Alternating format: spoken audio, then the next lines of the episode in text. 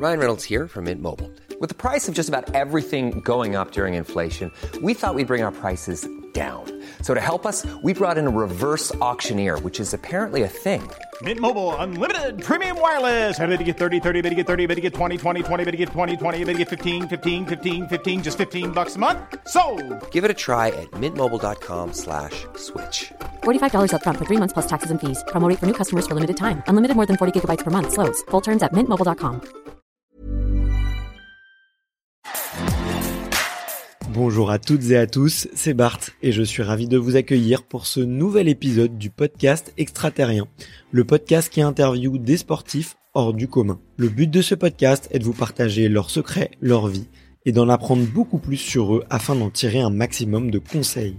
Donc si vous aimez le sport, l'aventure, le développement personnel ou que vous aimez simplement vous inspirer de personnalités remarquables, alors ce podcast est fait pour vous. Juste avant de commencer, j'ai quelques messages à vous faire passer. Si c'est la première fois que vous écoutez le podcast, je vous remercie d'être arrivé jusqu'ici. D'ailleurs, je vous recommande l'épisode avec Mathieu Torder qui a traversé l'Antarctique à seulement 27 ans. D'autre part, si vous ne le savez pas, j'ai beaucoup d'ambition avec ce podcast et je souhaite aller chercher des sportifs de plus en plus incroyables. Et j'aimerais vraiment interviewer vos sportifs préférés. Sachez que l'un des meilleurs moyens de les convaincre de participer, c'est notamment de leur montrer que vous êtes nombreux à adorer le podcast sur les réseaux sociaux et sur les notes iTunes. Donc si ce n'est pas encore fait, allez mettre une note sur Apple Podcast ou iTunes, c'est vraiment ce qui m'aide le plus à inciter des sportifs à venir témoigner. Si vous écoutez plutôt sur Spotify, vous pouvez très facilement le partager en story sur Instagram, taguez-moi et je vous repartagerai. J'en profite donc pour vous rappeler le nom du compte Instagram, c'est extraterrien.podcast. Suivez-le et vous y retrouverez les coulisses du podcast. C'est aussi un excellent moyen de me faire vos retours et de me suggérer des invités. Enfin, j'ai aussi créé une newsletter que vous pouvez retrouver très facilement dans Google en tapant extraterrien newsletter. C'est le premier lien qui remonte. J'y partage des bons plans santé, matériel, préparation mentale, des livres, des documentaires qui m'ont beaucoup inspiré. Allez, je ne vous embête pas plus et je laisse place à mon invité du jour. Salut à tous. Juste avant de commencer cet épisode, je souhaitais remercier Square Champs qui m'a permis de réaliser cette interview formidable. J'adore Square Champs car ils ont pour mission de transmettre les valeurs du sport de haut niveau dans les entreprises et les associations. Ils organisent des conférences, des ateliers, des événements de team building avec des champions vraiment inspirants et accessibles. Vous l'avez compris, avec Square Champs, nous partageons énormément de valeurs en commun. Et je remercie Brian, son cofondateur, pour m'avoir fait confiance et mis en relation avec ses champions pour enregistrer des épisodes d'exception. Donc si vous êtes entrepreneur, DRH ou que vous souhaitez tout simplement faire intervenir des champions dans votre entreprise, rendez-vous sur squarechamps.com et dites-leur que vous venez de ma part. Et vous serez très bien reçu. Bon épisode. Salut Pierre-Ambroise. Bart, bonjour. Bah, écoute, euh, merci infiniment de d'être déplacé euh, jusque jusqu'ici. Je suis je crois que c'est la première fois que je suis plus stressé que l'invité sur Ah bon, une interview. Mais non, c'est impossible. Si, si les Mais- gens voyaient ce qui se passait en ce moment même, non. Croyez-moi, il est. Non, il essaie de se dédouaner de, de cette confiance qu'il a. Il est beau. C'est un sourire, c'est un sourire de façade là. Euh, mais euh, mais j'ai un peu la pression euh, déjà parce que parce que euh, t'es un des des sportifs que dont moi j'appréciais euh, le plus la personnalité médiatique et euh, et en plus bah comme euh, voilà t'as fait un peu le choix de, de couper par rapport à ça et, et je respecte entièrement ce choix parce que c'est doit être très compliqué à gérer euh, et ben tu vois je me dis waouh j'ai la pression euh, j'ai la pression s'il est là faut pas qu'il passe un mauvais moment donc euh, on va essayer de, de se détendre tous les deux et, euh, et, de, et de passer un bon moment avant tout quoi Bah, j'apprécie. hein. Après, si, si, si je suis là, c'est que j'en ai envie. Hein, maintenant, c'est c'est par choix que que je réponds, hein, pas du tout par euh, prétention ou quoi que ce soit. Voilà. c'est pas Brian qui t'a fouetté et tout parce que on est on est avec Brian de, de Square Champs Si, c'est c'est vrai. D'ailleurs, j'ai des marques sur le dos là. j'ai un date ce soir. Comment je vais faire? il, est, venu il, traîné, il nous a traîné tous les deux. Mais euh, non en tout cas ouais je, je suis vraiment ravi et, euh, et on va essayer de, de faire les choses bien et de passer un bon moment euh, comme je te disais j'aime bien démarrer un peu par l'enfance et je t'avoue que je connais pas ton enfance euh, et tu vois je te, je te connaissais un petit peu je te suivais euh, à l'époque sur les sur les réseaux tu me faisais marrer à chaque fois que tu passais sur à la télé mais je connais pas du tout ton enfance Et moi, du je coup, connais pas la tienne non plus, donc pourquoi pas. hein. ouais, je vais On te a- la raconter J'espère. Mais du coup, ouais, la tradition sur le, sur le podcast, c'est de commencer un petit peu par savoir quel est toi ton, ton premier souvenir de sport. Ouais, bah moi le sport après c'est toute ma vie, donc il y en a eu tellement.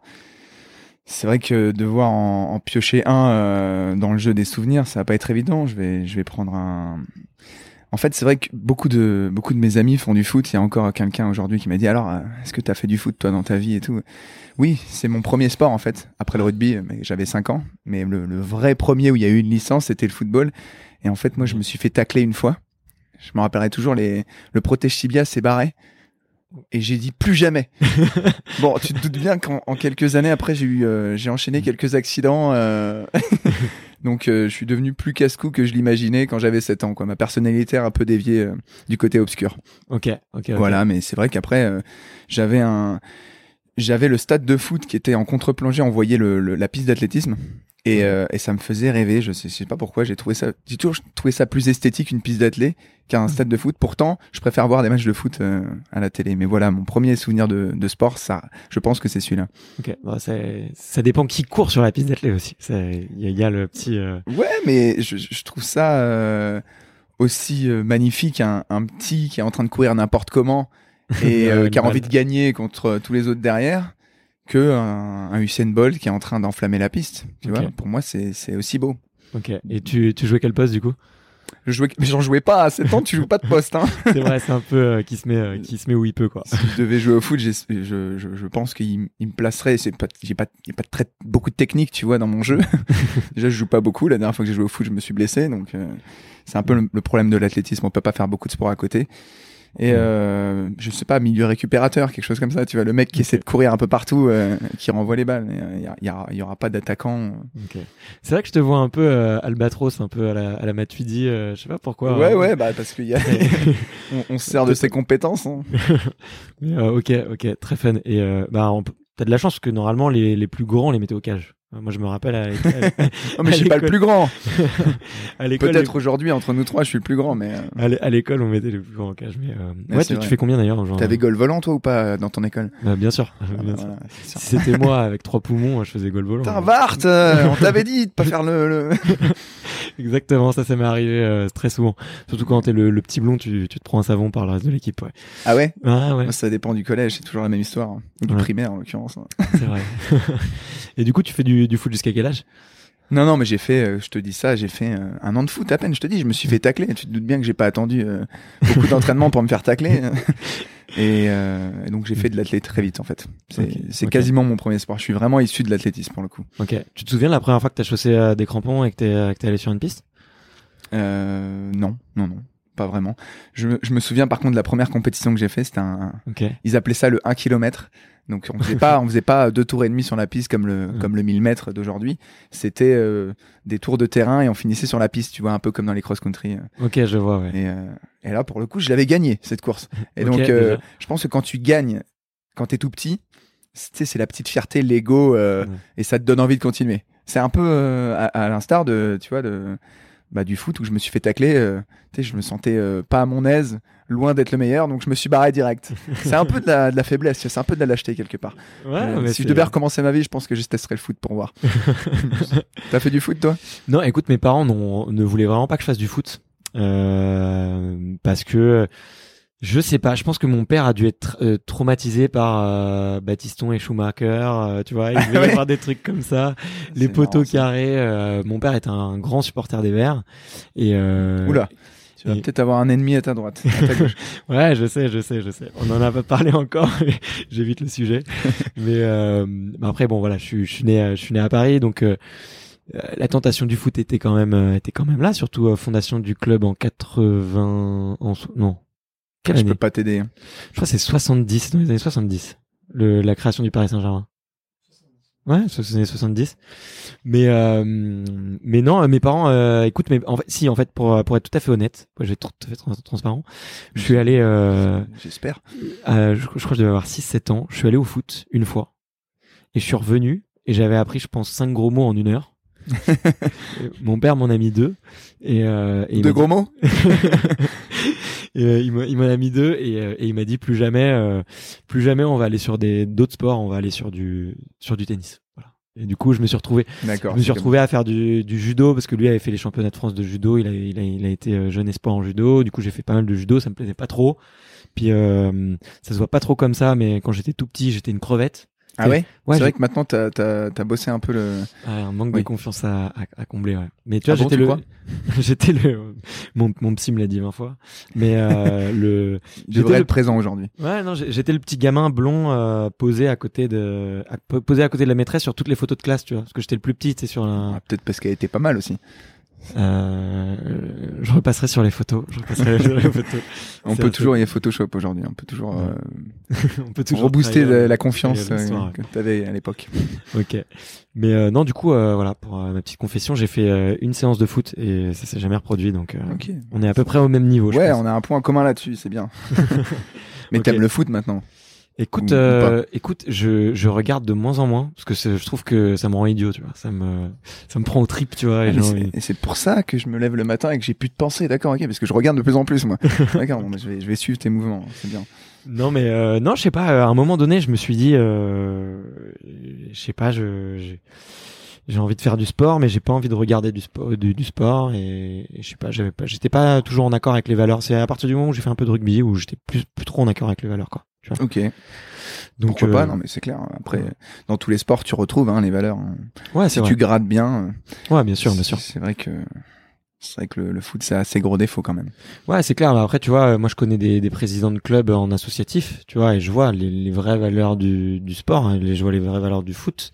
Et, et ça, c'est le vrai foot. Tu vois, ça, c'est le truc que- qu'effectivement que j'ai envie de retrouver, qui me manque, euh, Ouais, ouais, ouais. et que tu vois un peu moins à la télé, quoi. Mais bon, c'est, c'est mon opinion C'est vrai que ça, ça de- peut, ça peut dépendre des niveaux aussi, mais bon, après, moi, je connais des gens qui, qui ont bossé dans des clubs euh, pas de Ligue 1 et c'est, c'est très compliqué aussi de. T'as des, t'as des mecs, c'est des ancêtres là-bas, tu, tu les fais pas bouger, euh, même niveau mentalité, donc tu vois. Ouais. Je vais pas donner d'exemple parce que voilà. Mais je pense que c'est dans, pareil dans toutes les fédés, mais euh, bon, après, euh, Ouais, ouais, non, mais à partir du moment où c'est des clubs, tu vois, c'est, c'est régi différemment. Ouais. Par rapport à l'athlète, par exemple, ou le tennis. Ouais. Où c'est euh, très individualisé, notamment le tennis, tu vois. Toi, t'en as fait, donc tu peux plus parler de ça. Mais nous, avec Brian, on a des amis euh, pro au tennis et c'est vrai que, ouais, t'es, t'es dans ta bulle. C'est pas du Ouais. tout pareil. ouais, coupé C'est, que- ouais. quelque part un peu plus sain, du coup. Ah ouais, c'est vrai que t'es, t'es protégé d'une, d'une, d'une, mani- d'une autre manière, ouais. Ouais, ouais. T'es dans la merde parce que euh, c'est toi qui finances tout. Et Ouais. si tu veux faire du très haut niveau, ben voilà, tu sais, euh, tu sais ce qui t'attend d'une certaine manière. Et puis euh, au foot, euh, c'est t'as t'as c'est vrai qu'il y a gros- une grosse tendance à devenir dépendant des concierges, euh, voilà, des conciergeries et des clubs. Ouais. Malheureusement. Ouais. Et du staff médical euh, d'un d'une fédé ou d'un ou d'un club quoi. Ouais. Ah ouais. Ce qui moi ne me plaît pas. Et je suis content d'avoir fait ce sport pour ça. C'est vrai? Ouais ouais. C'est quoi? C'est plutôt, du coup, à l'indé- par rapport à l'indépendance? Ouais, ouais, ouais. Je suis, je suis un mec très indépendant. Je l'ai découvert, euh, c'est c'est encore pire qu'avant. Ok. voilà, ce phénomène est en train de croître encore et encore. Je pensais pas. Et donc, euh, c'est vrai que quand je refais le bilan, moi, je, je suis très très content d'avoir fait de l'athlète. Ok, ok. T'as des potes footballeurs un peu? Euh, pas trop, non, non, non. J'ai, bah, en fait, ça va te parler. Mon, mon agent, son frère, c'est Johan Hocker. D'accord. Ça, ça doit, ça doit te parler, puisque si tu, si t'es stéphanois, bon, euh, il a joué là-bas quand même. Ah ouais, tout à fait. À part ça, non, j'ai pas de potes footballeurs. J'ai- On, s- on se croise pas beaucoup. euh, j'ai pas eu l'occasion de, de faire des trucs avec eux. Je, je connaissais un peu Alexis Blin, qui jouait à, à, à Toulouse, mais on se connaît pas beaucoup non plus. Et puis non, non. Ouais. c'est pas notre, euh, non. De toute façon, c'est un peu deux mondes différents, j'ai l'impression. Finalement. Ouais, pas tellement, hein, pas tellement. Ouais. C'est, c'est juste qu'on se croise pas, quoi. Ouais. Moi, je suis dans ma bulle. euh, Ouais, fast life un peu, mais bah nous, c'est plutôt les copains, quoi. Donc, euh, on, on se rejoint. Et puis, mon, mon cercle, il est pas très élargi finalement. Mais j'ai l'impression, euh, tu vois, c'est une question que j'avais que j'avais un peu préparée en amont, tu vois, mais j'ai l'impression qu'il y a une qu'il y a une super ambiance sur le 800. Alors, je sais pas si c'est plus grand dans l'athlé, en tout cas dans le 800, tu vois, euh, j'avais vu que tu t'entendais vachement bien avec euh, Gabriel Tual aussi, Brian. Euh, Ouais, après ça c'est niveau français, hein. donc C'est- normal. On Ouais. est, on est potes. On...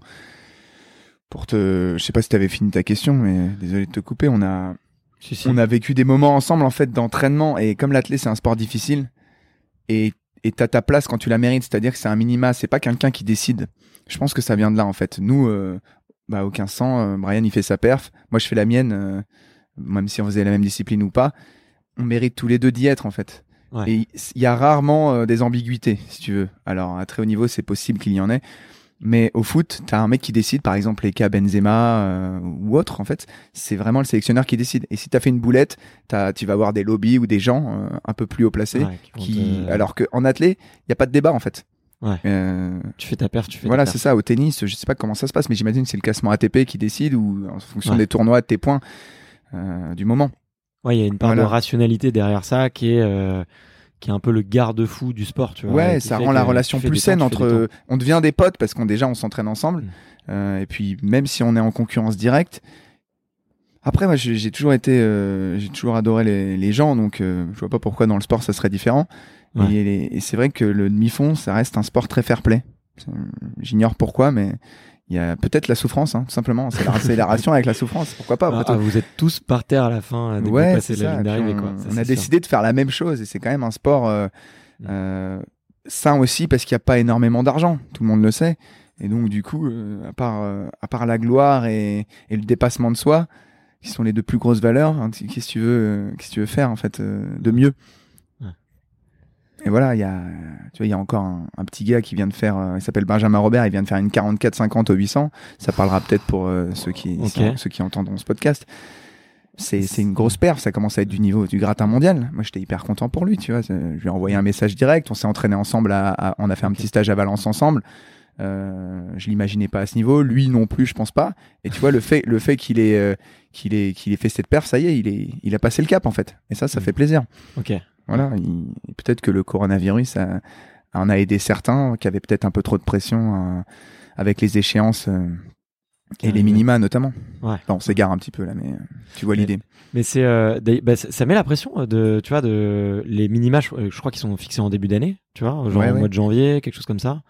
Donc vous savez qu'il y a une date à partir de laquelle vous devez perfer à temps, quoi. Donc, Exactement, ouais. donc ça a- te met vachement la pression quand même sur le planning. Ça te met vachement la pression, ça dépend de tes ambitions, ça dépend du, du niveau que t'as en fait. Hein. Si Ouais. t'es Usain. Bolt, euh, t'as pas de pression en fait. Ou Jimmy Vico pour le 100 mètres, hein. voilà. C'est Ouais.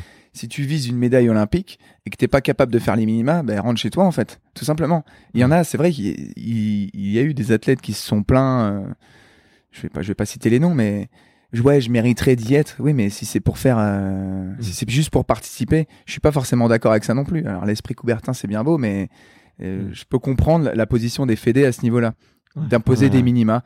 Alors en l'occurrence, les minima, ils sont, euh, ils sont différents chaque année parce que tu as des championnats d'Europe. Et Ouais, puis l'année d'après, c'est un championnat du monde, Europe, et donc c'est jamais les mêmes finalement. Ouais, ouais. Et les Jeux, les Jeux Olympiques, souvent les, les minima sont un peu plus élevés. Enfin, plus difficiles à faire en tout cas. Et il y a, il y a autant d'athlètes sur les jeux que sur un championnat du monde? Ouais, à peu près, hein. C'est le même niveau. Ouais, c'est niveau, juste euh, le niveau, on a l'impression qu'il s'élève un peu parce que c'est plus glorieux, forcément. Ouais, c'est juste Genre les la- caméras, ça. Non, parce que c'est tous les 4 ans. ouais. Voilà, c'est et puis les Jeux Olympiques, c'est le village olympique, c'est c'est tout, tout un symbole. Et quand y est, je peux te dire que t'as des petites gouttes de sueur, quoi. Ouais, ouais, tu bah vois, ça, te fait quelque chose. C'est alors qu'un un championnat du monde, bah t'as que que l'athlète représenté. Enfin, t'as que ton, sport. Ah non, les, JO, ça reste quelque chose d'impressionnant. Ouais. Ouais, bah tu tu vois, tu, tu croises des personnalités. euh, euh, Il y a tout en fait. Hmm. Il y a tout dans le village.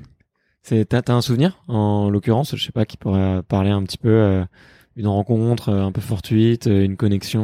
euh, Bah, je me, Une ouais, bah, soirée? après, j'ai j'ai fait, j'ai fait Londres en plus, donc j'avais, j'avais 20 ans, j'étais un minot. euh, Ouais. Puis moi, voir, euh, voir les Joko, Usain Bolt et tout dans le village, c'était déjà quelque chose de fantastique.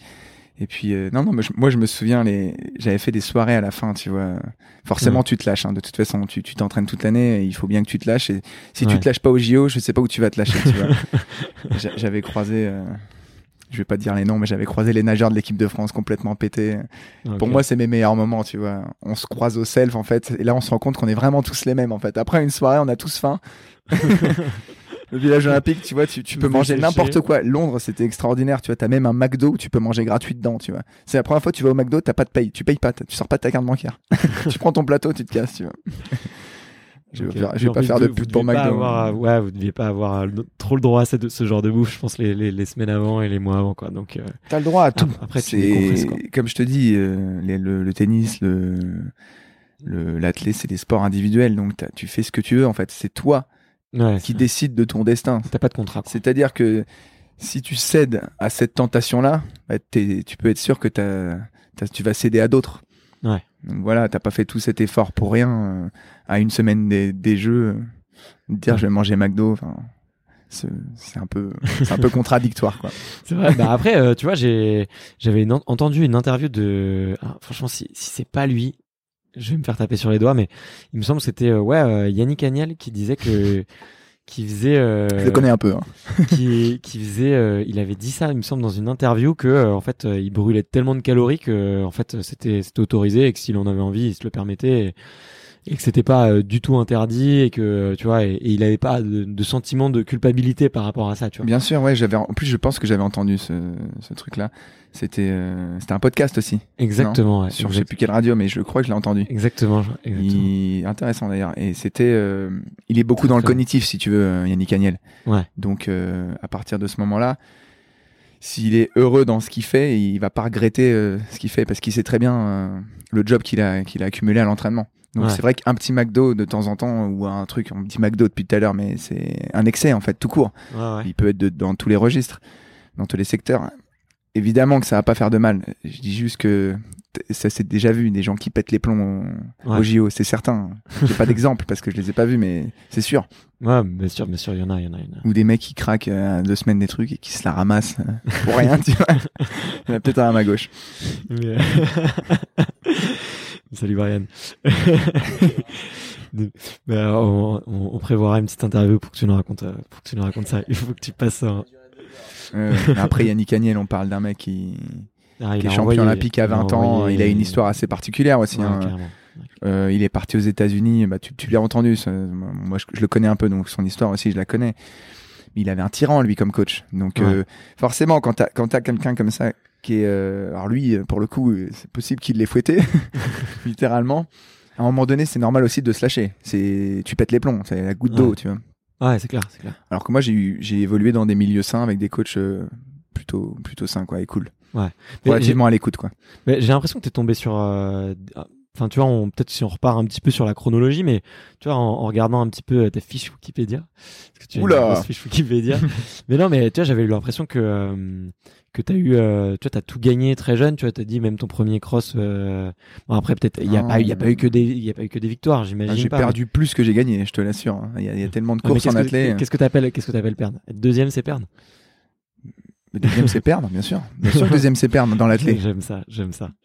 Ah oui, bah tu le sens passer. hein. Dans les crosses, euh, quand t'es jeune, une course, t'as pas gagné, t'as perdu en fait. Voilà, Ouais. c'est ça. Justement, tu fais tout pour gagner. Il y a pas de, y a pas de jalousie, c'est bravo, mais Mm. je gagnerai la prochaine fois. Si tu gagnes pas, tu, tu continues à essayer quoi. C'est ça, Mm. c'est le, le but du sport. hein. Ouais. Et c'est c'est vrai que parfois, à plus haut niveau, euh, oui, on crache pas sur une médaille de bronze olympique, hein, c'est clair. hein. J'ai fait quatrième, donc euh, je, je sais de quoi je parle. euh, J'aurais bien aimé l'avoir, cette médaille de bronze, par exemple. Mais Ouais. quand t'es jeune, t'as l'ego, tu vois, de te dire, euh, j'aurais pu faire mieux. Ouais, ouais. Enfin, moi, je l'avais en tout cas. Mais tu vois, ça c'est un truc que moi j'adore dans ta personnalité et que je trouve que peut-être certains journalistes ont mal interprété. C'est quand on est sportif. Alors après c'est ma vision du sport, mais euh, et tu vois et, je le transmets par exemple dans mon podcast, c'est si t'as pas envie d'être premier, euh, est-ce que est-ce qu'il y a un sens à être sportif de haut niveau si t'as pas envie d'être premier? Non, en fait tout tout se justifie par le par le par le, le désir quand même de d'être le meilleur, tu vois. Il y a un- Ouais, ouais, c'est clair. Je trouve que c'est un Mm. peu de l'hypocrisie avec soi-même de se Mm. dire, euh, je, je me contente de ce que Mais je vais avoir et c'est très bien, je suis doué et je fais les JO, j'ai une petite renommée, voilà. Non, moi, je suis, je- c'est vrai que je te rejoins là-dessus. Je suis pas d'accord avec ça. Et tu vois, et, et je trouve que tu l'as dans, dans quelques, dans les rares images qu'on trouve de toi, non? Mais euh, le, tu, tu vois, tu le dis et tu l'assumes quoi. Genre, euh, Oui, c'est vrai que je me suis fait cracher dessus pour ça parfois, parce que Ouais. bon, si, parce que derrière, tu vois, t'assumes je pas. Me dis, mais c'est qui ces gens? Est-ce qu'ils font du sport, tu vois? Est-ce que tu peux reprocher à un sportif de faire son métier et et de euh, d'avoir envie d'être premier? Enfin, je veux dire, c'est tu vois, c'est c'est complètement fou. Si si le sportif il a plus envie d'être premier, mais il est plus sportif, hein, tu vois enfin, Ouais, ouais. Et puis on dit toujours que c'est une mentalité à l'américaine, mais pas du tout. C'est, c'est Mm. plutôt euh, très humain d'être compétiteur. euh. Enfin, mm. c'est n'importe quel, euh, n'importe quel enfant euh, veut être premier euh, au jeu de l'épervier. Je sais pas, c'est des conneries, tu vois. Mais, Ouais, t'as envie de gagner. mais tu vois, t'es pas là pour, t'es pas là pour te faire éliminer au premier coup, quoi. non, mais je suis. je- Non, mais c'est clair, tu vois. Et, et même, euh, tu vois, je sais pas, dans une équipe plus jeune, il y en a qui vont peut-être plutôt se dire, ok, moi je suis remplaçant, l'autre qui va dire je suis arbitre, l'autre qui va dire je suis, je coupe les oranges, l'autre qui va dire je suis soigneur et tout. Mais le Oui. but c'est d'être dans l'équipe et de gagner, tu vois. Bien sûr, non, mais Et après, chacun trouve sa place, tu vois. Mais euh, Je suis d'accord. Après, bon, euh, chacun son ambition. Moi, j'ai, j'ai Mm. jamais euh, craché sur n'importe quelle ambition. C'est pas ça le problème. Mais on parle du haut niveau là, tu vois. ouais. Et c'est ça que je te, je reviens à ce que je disais tout à l'heure. Certaines personnes qui se plaignent de ne pas faire, euh, par exemple, les JO ou les choses comme ça, parce que ils sont à deux doigts. Et puis euh, derrière, ils vendent, ils vendent une com là-dessus pendant des années. euh, ouais, j'aurais dû, j'aurais pu. Mais ouais, mais non, en fait, euh, parce que ça aurait fait quoi de toute façon là-bas? C'est bon, c'est passe à autre chose. Ouais. Et moi, ça me va très bien. Ouais, c'est vrai que nourrir ça comme sur sur des regrets. Petite, bouche pour toi. Ah pas non, pas, pas du tout. Euh, au contraire, Brian, ça fait pas du tout partie de ces mecs-là. Non, non, mais exactement, Ouais. exactement. Mais C'est et en Mais plus c'est- Brian qui a loupé les jeux de, de très peu, Ouais. tu vois, et, a- c'est bon. Il a l'esprit de compétition quand il y est. Ça a pas marché, même si ça aurait pu. Et ça aurait peut-être dû d'ailleurs. C'est j'ai peut-être des histoires de rencontres ou des choses, euh, des concours de circonstances. Il a arrêté, il n'a plus jamais parlé de ça, et tu sens qu'il a pas de rage euh, particulière ou de regret. Ouais. Voilà. Et euh, à quel moment que tu, toi, tu réalises un petit peu que c'est du coup que ça devient le haut niveau, que ça va devenir un métier et, et que tu vas sûrement devoir en avoir pour euh, pour une dizaine d'années, tu vois? C'est environ dix ans qu'il faut euh, pour construire une carrière de, de sportif, tu vois? Ou moi, je sais pas si tu penses à ça quand t'es quand t'es jeune et tout, mais Alors quand t'es, bah, pour ma part, moi, je, quand j'ai, quand j'ai commencé à faire des, des perfs intéressantes, je me suis dit que ça allait durer toujours, que j'allais jamais me blesser, euh, tout marchait. Putain, t'es loin du compte finalement, tu te rends compte en fait que les mecs avec qui tu t'entraînais, qui avaient 5-6 ans de plus que, que toi et qui te disaient attends mais fais gaffe et tout, euh, tu devrais un peu plus dormir, euh, pars pas à cette soirée-là parce que crois-moi tu vas souffrir à un moment donné. Moi j'ai 25 ans, euh, je te le dis, euh, c'est plus le même corps et tout. Je dis mais 25 ans qu'est-ce que tu me racontes et tout. Moi, j'avais 20 ans tu vois. ouais, Putain, mais cinq ans plus tard, je te jure, ça m'est tombé dessus littéralement, quoi. ouais. Donc, euh, pour répondre à ta question, c'était, euh, il y, a, il y a forcément, ça devient un métier quand il y a une relation d'argent. On va pas se mentir. Quand tu commences à payer des impôts euh, pour ton, pour ton, pour ta passion, pour ton le, le sport, quoi. C'est du sport, hein. Donc à la base, c'est juste du plaisir. Et que euh, ça commence à vraiment devenir difficile. euh, les courses se gagnent pas du tout facilement, voire tu perds beaucoup plus que tu ne gagnes. Et t'as as les relations médiatiques. Là, ça commence à devenir un métier. Vois, Mm. quand tu commences à avoir des, des gens qui t'appellent, bonjour, je voudrais faire une interview. Moi, ça, dans, dans ma tête, ça a commencé à ce moment-là. Ok, Donc autour de, après les JO en fait. ok, Les, les JO de L'été premier 2012. ok. Ouais, parce que c'est à ce moment-là, ok, tu commences à être plus médiatique, Voilà. t'es sur la J'ai scène j'ai européenne. commencé légèrement à me cadrer à ce niveau-là, on va dire. Ok. Et euh, c'est c'est en quelle année que tu gagnes euh, les championnats d'Europe? C'est pas longtemps après, non? Je les ai pas gagnés. Euh, Alors c'est un médaille d'argent, non Ou- J'ai fait médaille de bronze euh, deux fois, deux fois aux bad. seniors. My, my bad. Non, mais j'ai gagné les Europes juniors peut-être. C'est ça dont tu, peut-être que t'as l'info.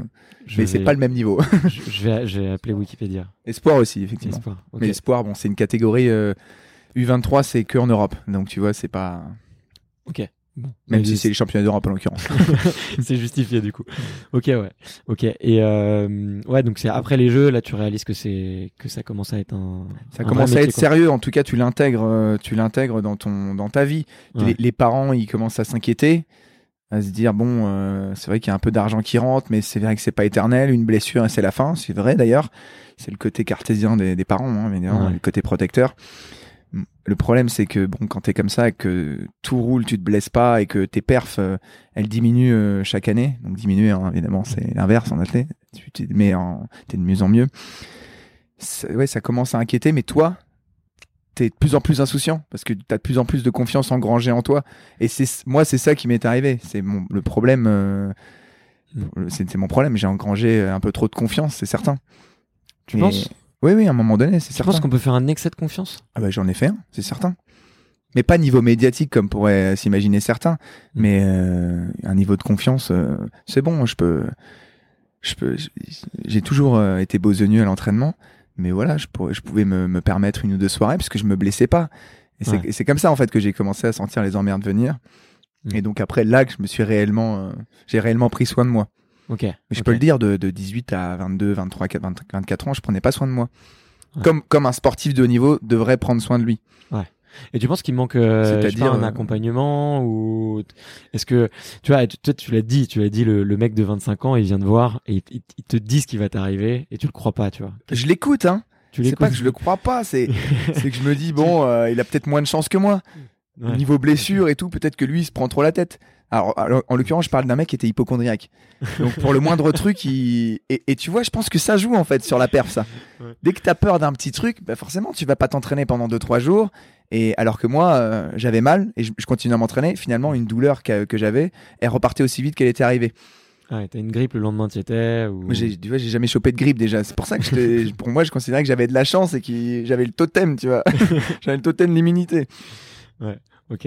Et jusqu'à du coup le ouais, le totem tu l'as jusqu'à 2017 quoi. en- Non, non, pas du tout. Non, non, je me blesse bien avant.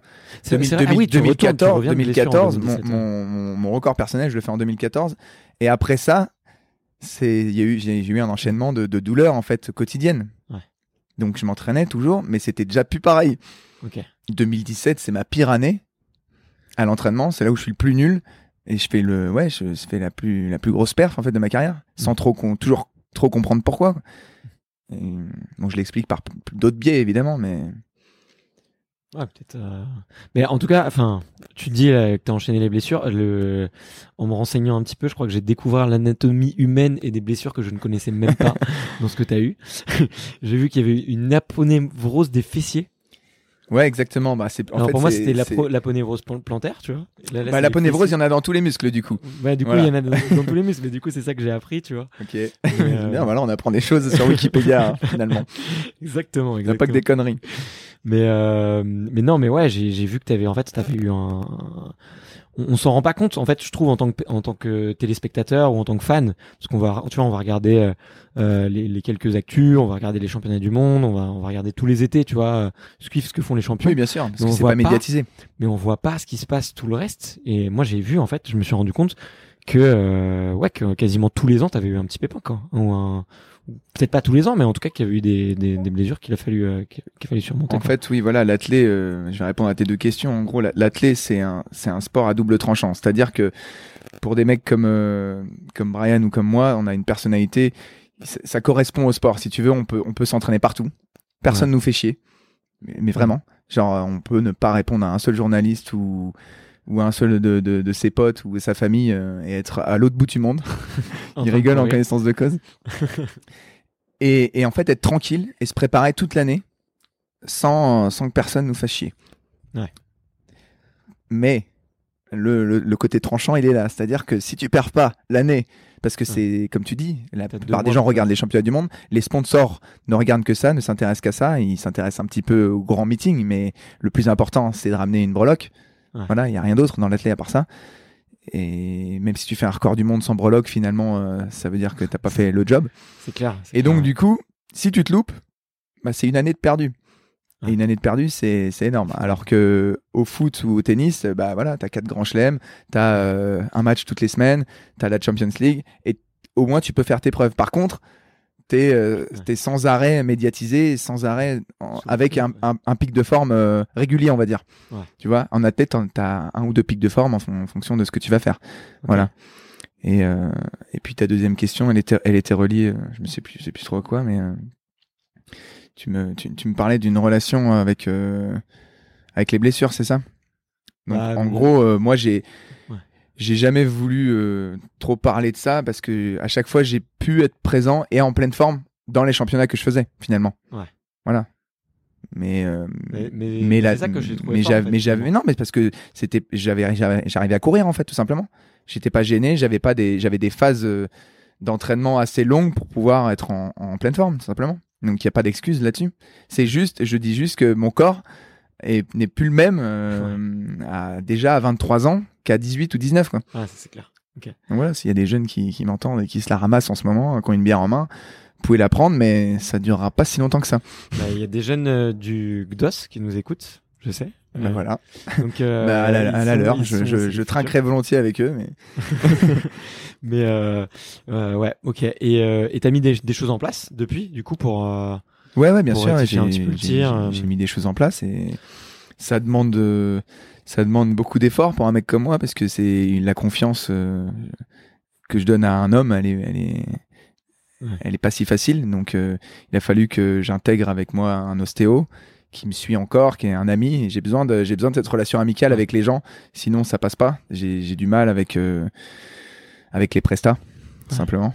Donc, euh, donc oui, j'ai, j'ai une équipe autour de moi en qui j'ai énormément confiance et je pense que ça fait partie de, c'est partie des choses qui, bah, qui, qui font que je continue en fait le sport. Voilà.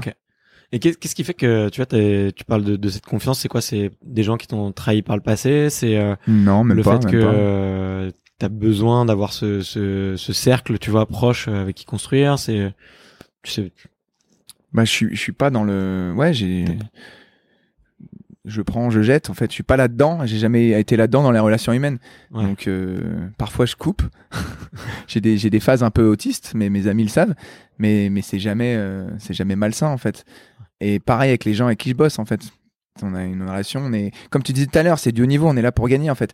Donc, euh, il- on, on joue, on joue les choses euh, transparentes.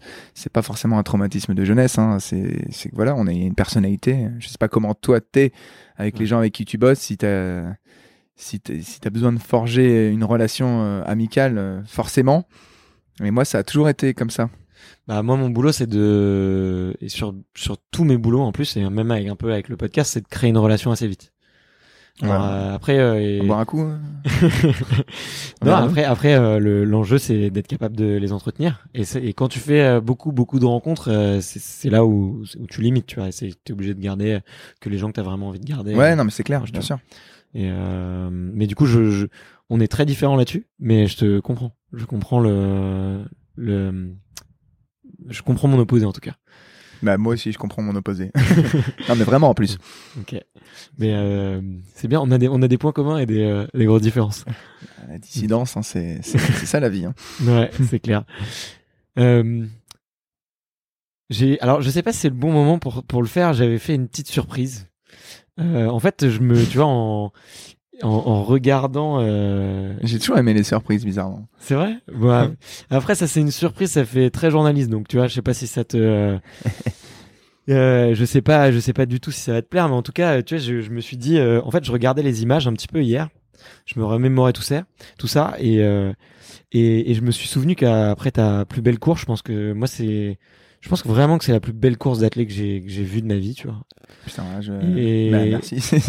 Bah après, tu vois, parce que j'ai fait un peu du 800 et je sais à quel point. Ah, t'as fait du 800 C'est une horreur. C'est bon, une- ça. Bah après non, tu vois, j'ai pas fait du 800 à proprement parler, mais quand tu vas travailler, euh, je sais pas, quand tu vas pr- préparer un, un tri, tu vas te faire des blocs de 800 ou tu vas te Ah, faire, oui, oui, bien sûr, c'est clair. il y a des moments où tu vas faire un peu plus de vitesse et tout, et tu vois, tu sais que si t'essayes de t'éclater sur un 800, c'est- un enfer. Enfin, c'est du Oui, mais après, tu, tu trouves d'autres. euh, Voilà, d'autres paramètres de plaisir, de bonheur. mais c'est vrai que le, le, le 800 en lui-même ou l'athlé, enfin le, le demi-fond, dans tous les sports d'ailleurs, le demi-fond, c'est c'est pas facile, c'est sûr. Mais après, tu, Mais- tu deviens dépendant, hein. c'est une connerie ce truc. hein. c'est terrible. Les endorphines, tout ça, l'esprit de compète. euh. Mais moi, les endorphines, ils viennent tard, quoi. Ils viennent au bout de 3, 4 heures d'effort, tu vois. Ah bon, ah, c'est peut-être pas ça alors, c'est peut-être juste la fatigue. Généralement, ça vient immédiatement. Je les, ai, je les ai, moi, pendant un gros triathlon bien costaud. euh, Ah ouais? Tu vois, ah ouais, ouais, je les ai à ce moment-là. Quand tu poses le vélo et que tu démarres, tu vois, et là, au bout de les, sur les, le premier kilomètre, tu vois tout de suite comment tu vas faire les 20 prochains, quoi. Là, euh, là, à mon avis, elles y sont déjà. hein. bah, écoute, euh, ouais, là, là, t'as les hormones à fond, ouais. Là, t'as les hormones à fond. ouais. mais, euh, mais sur, euh, je sais pas, je dois manquer de testostérone ou je dois manquer d'un truc.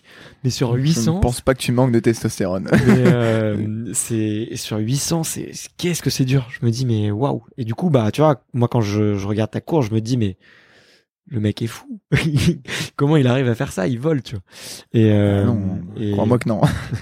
Surtout euh, la perf que j'ai fait, elle n'était pas extraordinaire ce jour-là d'ailleurs. Enfin, au, niveau chronométrique, au, niveau du temps, chronométrique, ouais. Au niveau du temps, bah, tu parlais de Oui. ton ami tout à l'heure euh, qui faisait une 44. Voilà, il a fait une 44-50. Euh, le titre de champion du monde, je le gagne en une 44-70 et, Ouais, des brouettes. Exactement. Donc, Donc, euh, tu vois, c'est là où je veux en venir. Est possible dans un championnat. qu'est-ce qui s'est passé ce jour-là? Des fils qui se touchent, hein, bah, qu'est-ce qui se passe C'est moi, c'est à ce moment-là, c'est une accumulation. Quand je me retrouve au départ, c'est une accumulation de de, de, de championnats où je fais des finales et et j'ai toujours cette même sensation, tu vois, un petit un petit complexe de ah je vais je vais, je vais pas, je vais pas m'exprimer complètement. Je vais pas, je suis Ouais. pas le meilleur aujourd'hui, c'est sûr. Tu vois, t'as toujours euh, ces petits démons en fait que là j'avais pas, bizarrement, vraiment. Ouais. Et c'est-à-dire en fait, euh, je, je, je prévoyais littéralement de gagner dans ma tête. C'est même si c'est banal ce que je viens de dire. Je t'assure que 10 secondes ou une minute avant une course, là, pendant des années, le, la seule pensée qui me venait à l'esprit, c'était putain, j'aimerais bien que ça soit demain là. Ce qui se passe maintenant, j'ai pas envie de morfler. Comme tu dis, le le 800 c'est dur. T'as cette relation de douleur aussi avec euh, le 800 en fait. Donc, euh, enfin le, le demi-fond. Ouais, est-ce que t'es est-ce que t'es prêt à te faire mal et, et maintenant en fait, quoi? ouais, et en fait, non. J'étais jamais prêt à me faire mal maintenant. C'est-à-dire que je le faisais à chaque fois. Oui, je faisais des perfs, je faisais mes records, euh, j'arrivais à gagner des courses parfois. Et j'arrivais à me transcender à partir du moment où le, le, le, le, le- le pétard euh, voilà, était parti. Et par contre, ce jour-là, c'était l'inverse. Pendant toute ma préparation, je prévoyais de gagner Ok. tu vois? J'étais pas stressé comme d'habitude j'étais pas euh, parce que quand tu quand tu commences à avoir un, peu, un petit peu de stress tu as la fameuse jauge de stress positif négatif et en fait sans s'en rendre compte elle passe au dessus elle passe en dessous et puis des- en fait le stress négatif c'est ni plus ni moins qu'une hormone et puis d'un coup tu as une pensée négative en fait c'est Ouais. relié directement Ouais, exactement. elle est corrélée à stress, je vais pas envie elle est corrélée à j'ai pas envie de le faire. Ouais. Et donc je vais pas le faire. Si t'as pas déjà pas envie, tu peux pas le faire, c'est pas possible. Même si tu t'es entraîné dur, il suffit d'une émotion pour foirer tout. C'est bah, un peu le, le- le haut niveau. Tu le vois au tennis ça d'ailleurs. Tu le vois au tennis avec des mecs comme Nadal, Djoko ou Federer dans certains grands chelems sur des balles. euh, tu vois rien qu'un mon fils qui avait perdu euh, euh, contre Djoko là, c'était à Bercy. Combien Ouais. il a? Trois balles de match, un truc comme ça? Ouais, ouais. si c'est pas mental, si c'est pas une émotion, bah, voilà, pour moi c'est la même chose qui s'est passé, c'est-à-dire que 5 secondes avant la course, je prévoyais de gagner. Il pas, il y a pas d'autre option possible en fait. Ok. Je savais pas encore comment. Alors j'ai pas retrouvé ça. hein. Je vais pas te mentir, euh, j'ai pas retrouvé. Mais après, tu l'as refait, tu l'as refait souvent quand même. euh, un petit peu le coup de partir euh, au 600. euh. Bah je l'ai refait souvent parce que ça fait ça fait partie de mes points forts aussi. Mm. Donc euh, les accélérations qui sont longues, qui partent de loin. Tu vois, Ouais. je vais être, euh, je vais avoir plus tendance à, enfin avoir mes chances en fait. Si je pars de, si je pars de trop trop tard. Euh, j'ai les mêmes compétences que les autres en fait à ce niveau-là, voire un peu moins d'ailleurs, puisque ma j'ai une plus grande foulée. Et t'as des mecs, euh, tu vois, ça se trouve, toi, si t'avais fait du 800, tu m'aurais mis dedans, là. Et t'aurais peut-être eu des plus petites foulées, tu serais en 5 mètres, tu m'aurais mis, tu m'aurais mis 3 mètres, tu vois. je sais pas, je sais pas. Écoute, j'aurais, bien aimé qu'on court un peu ensemble, mais, euh, mais ok. Si tu le dis, si tu le dis, je te crois. C'est toi le spécialiste. Mais c'est la richesse aussi de mon sport, c'est-à-dire que t'as, t'as tous les morphotypes. C'est vrai, c'est vrai. Voilà, donc t'as, t'as du, t'as du, euh, t'as du maigrichon d'un mètre 65, euh, et t'as du, du grand gab d'un mètre 90, euh, 80 kilos, quoi. Ouais, ouais, il y a des mecs un peu costauds. Hein, Ouais, ouais, et puis c'est différents profils qui se rejoignent euh, en finale, quoi, de, championnat du monde, et ça fait une explosion de saveurs. C'est pas un bon cocktail. Hein. cocktail euh, acide lactique transpiration, euh, t'y vas pas. hein. A un peu de stress avant, ça va, ça va mal En plus. Ouais. Et euh, ok, cool. Bah écoute, euh, en fait, j'avais préparé un mini truc, mais en gros, c'est, je voulais te raconter comment moi j'ai vécu la course. Et ça te dit, ça te dit, je fais le truc? Au pire, je le coupe au montage. Elle fait le truc, hein. Allez. on est là. Et du coup, euh, on est le, on est le 8 août 2017. Je suis aux Arcs 1800 en train de faire ma semaine de montagne annuelle. Décrassage au vert, comme disent les champions. Le vert, le vert, ça veut dire rando et bière. Et je crois qu'il est 18 ou 19 heures, ma télé marche plus. Putain, c'est la merde. Il y a PAB qui court ce soir. D'ailleurs, il faut plus dire PAB. On peut le dire. Les autres gars ont l'air très en forme. Lui, il revient un peu de blessure. Il a été sauvé autant en demi. Mais quand même, j'aimerais bien voir Raps à la télé. Et en plus, il va peut-être nous faire un super, un super second hommage à Usain Bolt. Parce qu'il me semble que tu avais fait un euh, sur la première demi. Exact, exact. Qui m'avait fait beaucoup rire. Bon. J'aurais peut-être, euh, finalement, finalement, j'ai rien eu de tout ça. À l'époque. L'avenir nous le dira. Mais je descends et je fais toute la station pour trouver une putain de télé. C'est une histoire vraie, hein. C'est une histoire vraie. je, me, je me retrouve dans ce putain de PMU des arcs. Alors, l'histoire n'est peut-être pas vraie, mais appelons le Robert, qui est derrière le comptoir, qui doit faire 1m80 pour 120 kilos, qui me sert une blanche Une du Mont moustache, Blanc. non? Une grosse moustache, effectivement. C'est sûr. On va le retrouver. Et ouf, ça commence dans 10 minutes. Bon, selon, selon Robert, il y a 9 téléspectateurs sur 10 qui ne te connaissent pas. Voire 10. Alors, Vu que c'était toi le dixième. je, je lui explique quand même que tu pars couloir 4 et que normalement c'est censé être le couloir des favoris. Ça part très vite. Si vite que je vois pas passer les 200 premiers mètres. Au, descend, au 200 mètres, il me semble que tu laisses passer les favoris. C'est ma version. Mais en vrai, tu te fais un peu marcher dessus. je me fais victimiser. Euh, Mais après, on peut aussi dire que c'est faire preuve de galanterie. Comme on connaît la suite. Pourquoi pas Tu vois le côté positif des choses pour moi, c'est bien. Exactement. Au 400, au 400 mètres, t'es sixième. Il y a le Kenyan et le Botswanais devant. Le, poney- le Polonais, il est encore derrière toi. Le Polonais. Le poney. le Polonais est encore derrière toi. Bah tiens, qu'est-ce qu'il fout le Polonais? Il s'est endormi. À ce moment, on se dit que la fin, on la connaît. Et puis de toute façon, on n'a jamais vu un Français gagner sur 800. Mais Patrick Montel nous dit que t'es encore là. Bah merde, moi je me dis que Patrick a peut-être perdu la vue. De 400 à 500, on voit pas grand chose. Le cadreur, il a choisi un plan de côté mal, euh, mal, bra- mal branlé. Et Robert me donne un coup de coude qui vient renverser ma bière sur les pompes. Et il me dit Bah alors, il est où ton champion? 500. T'as l'air fringant, mon petit gars. Tu lâches un petit sourire en mode photo de profil app de dating. Laquelle? On sait laquelle. Tu nous, tu nous prépares un tour de magie, dis donc. Et là, de 600 à 650, le tour arrive. C'est pas un vélo qui, sort de ton chapeau, un scooter? Ou une moto? Trottinette électrique Une trottinette électrique, exactement. En plus, tu m'as fait le coup. En 50 mètres, le mec passe premier. Waouh. Là, je me dis, on est sur un truc. Mais peut-être qu'il s'est juste fait kiffer, qu'il va se faire écraser. Mais bon, je le comprends. En- avec cette tactique-là, c'est sûr, on parlera de lui demain dans l'équipe. J'ai pas eu tort sur ce coup-là. 650. Ah, y a, le mec a vraiment un gros moteur. Il vient de passer une autre vitesse. Il va faire tout le virage devant. Tu sors du virage, t'as 3 mètres devant. C'est les derniers 100. On voit que les mecs derrière ont l'air à l'agonie. Toi, t'as l'air serein. Robert du PMU dit Ça joue dans la tête maintenant. Alors, il est très marrant. Robert, il est, était ancien coach d'athlète. Hein. il est, il est très marrant, Robert, mais vu son ventre, je pense qu'il a jamais couru en 800 de sa vie.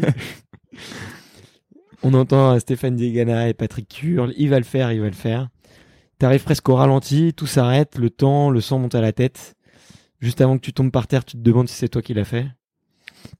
T'es par terre à bout de souffle. Et malgré un, rec- euh, malgré un record de France que tu tenais, malgré euh, tous tes titres et malgré la confiance que tu avais construit, Patrick Montel ose nous lâcher la punchline de la soirée. Qui aurait osé parier un centime sur ce type Je trouve que c'est une bonne phrase, moi. Moi, monsieur, ça m'a même coûté une bière et une paire de baskets. Bravo. bah, du coup, il te l'a euh, renversé, donc il t'en a repayé une derrière, j'espère. Exactement. Juste pour ça. Exactement. J'ai été rincé toute la soirée. Putain, c'est vrai cette histoire en je, je plus. suis rentré, je suis rentré un peu tordu. C'est énorme quand même. C'est vrai de vrai, ouais. T'es chauffé dans un PMU. Du coup, c'est il Ouais. va falloir qu'on le voit ce PMU. Hein. Eh ben, écoute, si tu veux, euh, j'y retourne euh, là dans quelques semaines, donc euh, je peux y prendre une photo et PMU des, des Arcs 1800. ouais. Faut que t'ailles voir la, finale de la, la Coupe du Monde de foot là-bas. On est sûr faut- de gagner. il y a un truc, il y a un truc. Et, euh, et en plus, euh, bah, grâce à toi, on voit Brian à la télé qui vient de supporter, qui est dans les, les, les, les- qui est dans les gradins. Tu Et, connais euh, l'histoire? Raconte. Celle-là est extraordinaire. hein. Elles sont toutes Eh, eh. extraordinaires. ouais, mais est-ce est-ce que tu est-ce que tu peux te greffer au podcast pour raconter le début de l'histoire? Bah moi, je vais je vais essayer de te faire la la, la ma version parce que ton histoire elle est belle. hein. Ok. mais le fait qu'on se connaisse pas, tu vois, c'est, ça me vend du rêve en fait. C'est-à-dire que c'est, c'est l'autre côté de l'écran que moi je connais pas.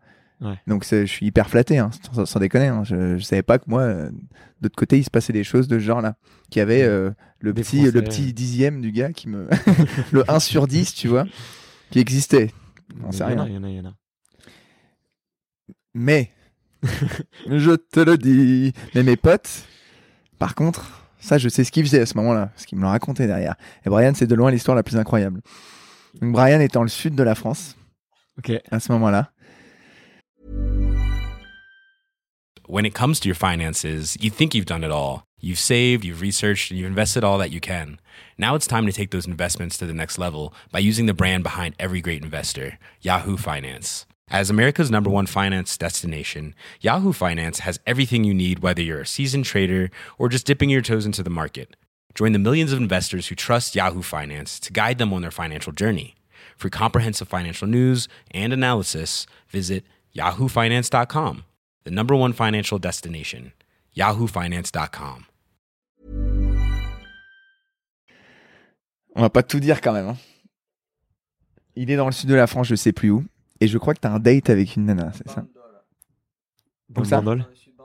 Un bundle. Un bundle. Alors, je m'en rappelle plus s'il si, s'il se prend un plan ou une connerie. Voilà, il se prend un, un fake Tinder. euh, Je sais plus exactement ce qui se passe. C'était 10 heures 10 heures. C'était 10 heures en plus. Ok. Et donc, moi, je viens de passer, effectivement, comme tu le, comme tu l'as annoncé, autant en... C'est pas la folie, tu vois. Autour de moi, on se dit pas du tout que je vais me faire une médaille, euh, Mm. même si les, les plus proches me disent, mais t'inquiète et tout, euh, les compteurs sont mis à zéro, les conneries, tu vois, que tu peux entendre tout le temps. C'est, c'est, oui, c'est vrai, d'une certaine manière, mais bon, euh, dans l'athlé, faut être un peu rationnel aussi. Et d'ailleurs, la preuve que non, finalement. Le mec arrête pas de se contredire à chaque phrase, c'est génial. Et donc, bref, j'appelle Brian, tu vois. J'appelle Brian, que je n'ai sûrement pas eu euh, depuis quelques minutes, ou quelques jours, je sais pas en vrai. Et je lui dis, non, mais t'es malade, faut que tu viennes et tout. euh. Et à ce moment-là, je te jure, il a une cote à 50 pour qu'il vienne. C'est pas possible. Même plus, il a une cote à 1000. Tu paries 1 euro sur lui, tu te tapes 1000 euros. Parce qu'en fait, c'est- c'est c'est pas- c'est improbable. Je sais plus si tu. C'était euh, c'était en manque de. T'étais en galère de thunes ou un truc comme ça à ce moment-là. Voilà, il me, il me- il me semble, il me semblait qu'il avait un problème. Donc, il, Ouh, donc Brian vient de dire en, en hors, euh, en hors cadre qu'il s'était fait carjacker la, enfin carjacker, euh, voler la carte quoi. Ouais, bon, il s'est, il s'est pris une, il s'est pris une embrouille en fait. C'est une embrouille assez calculée. La, la nana, elle a, elle a déjà son schéma et donc là, il, il est tombé euh, dans le piège quoi. Et donc en fait, il se retrouve sans carte bancaire et tout quoi. Voilà, avec 100 balles dans la poche. Incroyable. Bah, c'est le détail important. Et en fait, euh, on raccroche et, euh, et il me dit T'inquiète, je serai là. Mais tu sais, euh, quand on se parle comme ça, euh, ouais, bon, tu seras là, mais pas vraiment, quoi. Tu seras là pour me supporter dans ton cœur, quoi, oui. Ou tu trouveras un PMU euh, comme Bart, quoi. Et tu m'appelleras en FaceTime, tu me feras une vidéo où, où, c'est la preuve que tu auras regardé le truc, quoi. Putain, le mec, il enchaîne TER, je sais plus si c'est Blablacar, des trains. Ah ouais, ok, d'accord. Donc, tu, tu... Donc, ta carte était bloquée, mais t'as 100 balles.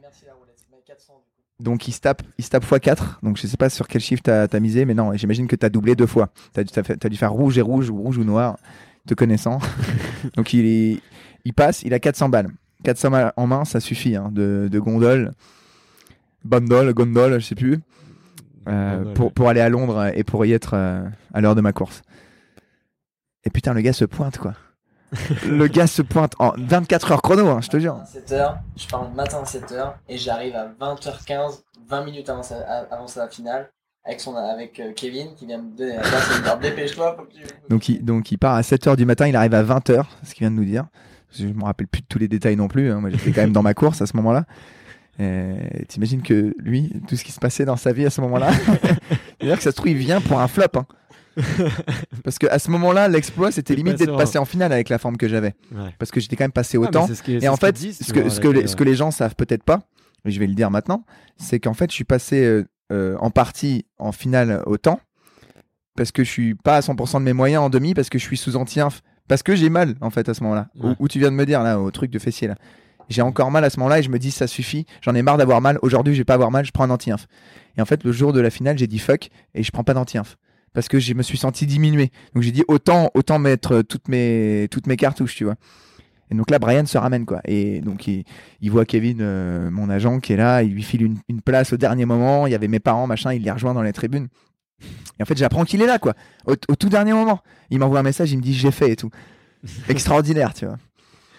Et donc, euh, donc quelques, quelques, quelques secondes ou quelques minutes après euh, la ligne d'arrivée, je vois sa tronche avec sa moustache. euh, exceptionnel, quoi. C'est beau, c'est beau. Ah non, franchement, c'est magnifique. Donc le gars, le gars avait, euh, le gars avait plus de mais- carte bancaire. euh, il a joué au casino. euh, ma victoire, en fait, quelque part. Enfin, ma victoire en direct, en tout cas. Ouais. Belle, belle. Merci le casino. Bah, merci la vie, quoi. Merci la vie. Merci l'envie vie. aussi, surtout le- l'envie de Brian de vouloir voir. euh, tu vois, des fois, t'as t'as- un... truc qui te pousse. C'est comme un chiffre à la roulette. ça. T'as un truc qui te pousse à mettre tout, euh, Tu sais pas pourquoi et ça passe. Ouais, c'est vrai. Mais tu sais quoi, je te propose, euh, si jamais euh, on devait interviewer Brian, on pourrait la faire à trois. Tu passerais un petit peu, tu passerais de l'autre côté, euh, casquette journaliste. Grave, Et, ça serait euh, drôle. On, a- on aurait tout le, le backstage de- des champions et de l'athlète français euh, qui, euh, qui sait. Ouais, il y a un truc à faire. Ah ouais, ouais, mais euh, on, on, on en reparle, on en reparle entre nous. euh, pas, on s'avance pas, on s'avance pas, mais euh, mais Mais très euh, bon moment de vie aussi, c'est ça que je veux te dire. C'est-à-dire que là, bon, tu, tu te doutes pas de ce qui va se passer. Et puis en plus, t'as tout le monde, euh, tous tes vrais proches à côté, quoi. Ouais, ouais, là c'est les gens que. tu vois, alors que c'était pas du tout le, le championnat pour, en fait. Ouais, parce que ceux qui sont venus finalement, c'était ceux qui savaient dans... qu'il fallait te soutenir, parce que c'était Bah, mon staff, quoi, majoritairement, puis mes parents.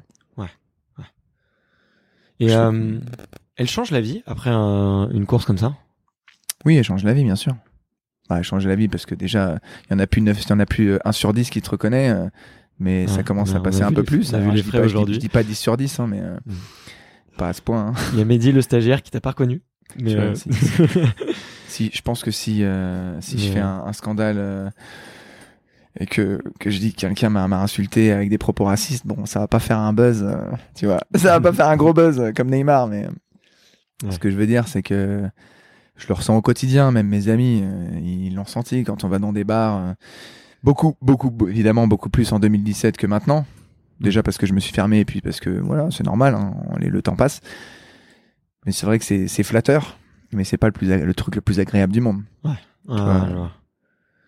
Et, euh, et qu'est-ce qui t'a fait euh, du coup un peu te, refermer, tu vois? Alors, tout le monde spécule, tu vois, tout le monde dit, euh, tout le monde dit oui, euh, un peu marre des médias, faut se reconcentrer, il faut resserrer le, rythme de vie et tout, mais moi, ce qui m'intéresse plus un peu de savoir, tu vois, c'est est-ce que est-ce que tu, sens les bienfaits que ça t'a fait en fait, tu vois, ou est-ce que tu, sens le changement, que ça t'a fait du bien, T'as t'a- arrêté? De, de couper les ponts avec les médias Ouais, exactement. ouais. Ah, Ça m'a fait un bien fou. Ouais. Ça m'a fait un bien fou, mais la, la genèse, c'est l'agression. Hein. Ça va pas euh, au-dessus de ça. En fait, je me suis senti piégé par euh, par des journalistes en fait qui ont retourné leur veste dès que j'ai été mis en examen. Et ça m'a blessé énormément en fait. C'était des journalistes qui en plus qui me soutenaient et euh, notamment les journalistes sportifs de l'équipe et tout. Et puis euh, quelques mois plus tard, je leur ai même accordé des, des interviews. euh, et puis euh, je parle, euh, j'avais j'ai- déjà plus envie d'en parler beaucoup. Ouais. Et puis euh, c'était des journalistes qui, qui venaient me qui venaient me dire non t'inquiète on parlera euh, de tout sauf ça et tout. Et puis une phrase une phrase que je lâche un petit truc putain c'est le titre de l'article. Puis le mec tu l'appelles tu dis t'es sérieux ou quoi? Mais il me dit non mais je décide pas des titres en fait. Euh, puis l'image alors euh, ouais non mais ça c'est pas de moi non plus. Moi je fais que le texte.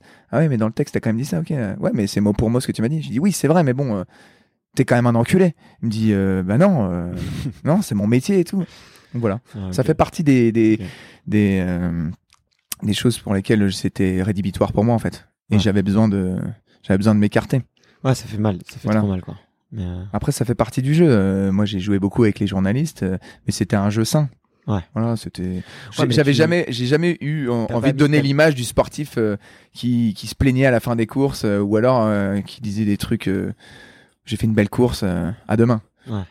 Je voulais pas donner cette image-là du sport parce que moi, euh, les interviews qui me faisaient marrer. euh, des sportifs que j'ai pu voir hein, ou, Ouais, mais ou alors des, des, des trucs du 7 Bolt et tout moi c'est ça, ça, c'est ça c'est pour moi c'est plaisant t'arrives à faire les deux à la fois euh, Hmm. et, et malheureusement bah tu, tu, tu te prends des coups de bâton par les gens il suffit Ouais. que tu fasses tu parles un peu trop dans une interview euh, ah mais le gars il a perdu en fait donc pourquoi il ouvre sa gueule? Tu vois alors que toi t'essaies de t'essaies juste d'être euh, normal en fait ouais, je vois ce que tu veux dire. Puis surtout que t'as t'avais pas du tout euh, tu vois l'image du du mec qui qui peut être malveillant avec les gens. non, non, là, pas du tout toi-même, tu tu faisais beaucoup de blagues, mais ça fait partie de toi. Et je, Non, mais des je le fois, les- confirme, les, tu vois. blagues elles plaisent pas à tout le monde aussi que ce après soit au euh, micro ou en en dehors, c'est vrai, tu vois. C'est pas du faux, mais euh, Mais oui, après, ça te ferme en fait. Mais tu, tu grandis aussi. Hein. Euh, Je pense pas que. Je pense pas que les médias, ce soit le truc le plus simple pour un sportif. Après, ça Mm. fait partie du jeu. Ça fait même partie de, de l'aventure financière pour un sportif. Et, sûr. ma- et maintenant, majoritairement, parce que les réseaux sociaux font, font partie intégrale, intégrante du truc, quoi. Ouais. Tu vois, tu.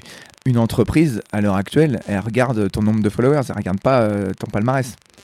Et c'est vrai, hein, je sais, parce que mon agent me l'a déjà dit euh, pour, des, pour des choses. C'est pour ça d'ailleurs qu'ils prennent autant d'influenceurs euh, plus que des sportifs. Ouais, bien sûr. ouais. Voilà, je suis pas du tout rageux là-dessus. Hein. Je- C'est juste une réalité et auquel moi je me confronte plus. Pour te concentrer sur euh, l'essentiel, quoi. Je me suis toujours concentré sur l'essentiel, mais euh, mais je, je me permettais de jouer un petit peu. Hmm. Et puis j'ai repris un, j'ai pris un retour de bâton, j'en ai pas repris deux. Mais tu vois, c'est ça que je trouve hyper courageux dans ton, dans ton choix. C'est que tu vois, il y a plein de, il y a plein d'autres athlètes et pour en avoir rencontré un petit nombre, euh, tu- je- on, on en échange de, de- on échange sur ce sujet un peu des fois. Et, et tu vois, toi, toi tu t'es, t'as, carrément fermé sur les réseaux sociaux. Tu te dis, ok, bah maintenant, euh, j'ai trop joué le jeu, maintenant je joue plus. Et tu vois, il y a d'autres athlètes, ils ont le même malaise que toi, tu t'as vécu. Mais ils peuvent pas se permettre, c'est ça? Mais exactement, ils Mais peuvent ici, en pas fait- se permettre et ils ont peur, tu vois, de de d'arrêter ce jeu-là parce que ou, même ne serait pas forcément arrêter, mais ralentir. Tu vois. Euh, euh, Mais pour- ouais, mais je les comprends. Tu peux pas en fait. Comme je te dis, ça fait ça, fait partie Bah, du la jeu. preuve que si toi tu peux. Ah, mais moi, du coup, euh, j'aurais pas de rentrée d'argent là-dessus, tu vois. Tu vois Ouais. et, et petit à petit, j'intéresserai moins les entreprises et, et j'aurai moins de visibilité euh, à long terme. Ce, qui, ce qui me déplaît pas forcément. C'est pas ça. C'est que je pense qu'on a tous de la qualité à apporter euh, autour de nous. Et parfois, on, on va être privé de ça à cause des réseaux sociaux. Moi, c'est aussi pour ça que avec euh, j'ai- entièrement confiance en Square Champs parce que et Brian parce que son projet il me plaît et c'est pas c'est pas malsain pour moi. Ouais. Je le vois pas comme euh, comme quelque chose qui va qui va me faire grandir en notoriété ou qui va me faire rencontrer des mauvaises personnes Hmm. ou des ou des, des mauvais sponsoring. euh, je sais pas ce que ça pourrait m'apporter, tu vois. Ouais, bien sûr. Voilà, donc euh, j'aime bien parler. Bien remarqué. Bah, c'est pour le coup avec moi c'est bien tombé. Ouais, non, mais carrément. Après, bon, oui, je suis d'accord, ils ont. Mais peut-être que dans quelques années, je te dirais, je suis désolé, hein, j'ai j'ai eu tort en fait. J'aurais dû continuer. euh, Voilà. Et peut-être que c'est eux qui ont raison à l'heure actuelle. Ok. Je suis pas fermé. Pour l'instant, je suis. C'est c'est comme ça que je suis heureux. Et euh, t'as parlé un peu de l'avenir. Tu dois tu dois comment euh, dans 10 ans, 15 ans? Bah, je me vois avec Brian monter des karaokés un peu partout dans le monde. ça pourrait être sympa, ça, non? Mais c'est un bon concept. Ouais. Ah merde, bon on vient de le balancer. On va mettre, on va mettre du off là. parce que, Ouais, faut, faut pas me le dire, moi. Euh, moi, je pars vite. hein. J'ai pas de j'ai pas de planification réelle sur l'avenir et j'ai toujours voulu voir le moment présent. C'est comme ça que la vie me plaît le plus. Et c'est et c'est tout l'inverse qu'on nous demande depuis toujours.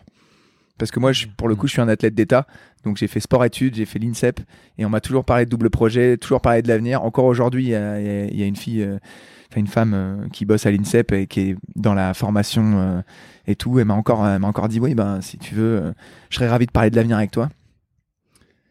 Moi, je serais ravi de parler avec elle, mais pas de mon avenir. Peut-être du sien. ok. Mais ok. Tu, préfères pas y penser? Non, non, je, je suis même pas très à l'aise là-dessus d'ailleurs. Mais bon, après, tu sais que tu trouveras une idée de projet que tu te mettras à fond dessus pour. euh, Oui, je pense que quand on a assez confiance en soi euh, et qu'on est ambitieux, on peut toujours rebondir sur des choses. Mm. Après, euh, ouais, j'ai peut-être pas. Je suis pas un surfeur, quoi. Je, je surfe pas sur ma vague médiatique. Ouais. Si c'est ça où tu voulais en venir. Non, non, non, bah, euh, tout mon discours, justement, va dans ce sens-là. C'est que tu t'es. Tu vois, il y a plein de, d'athlètes, justement, qui capitalisent sur leur image parce que, tu vois, un follower, entre guillemets, tu le perds pas et tu le gardes à vie, entre guillemets. Vraiment.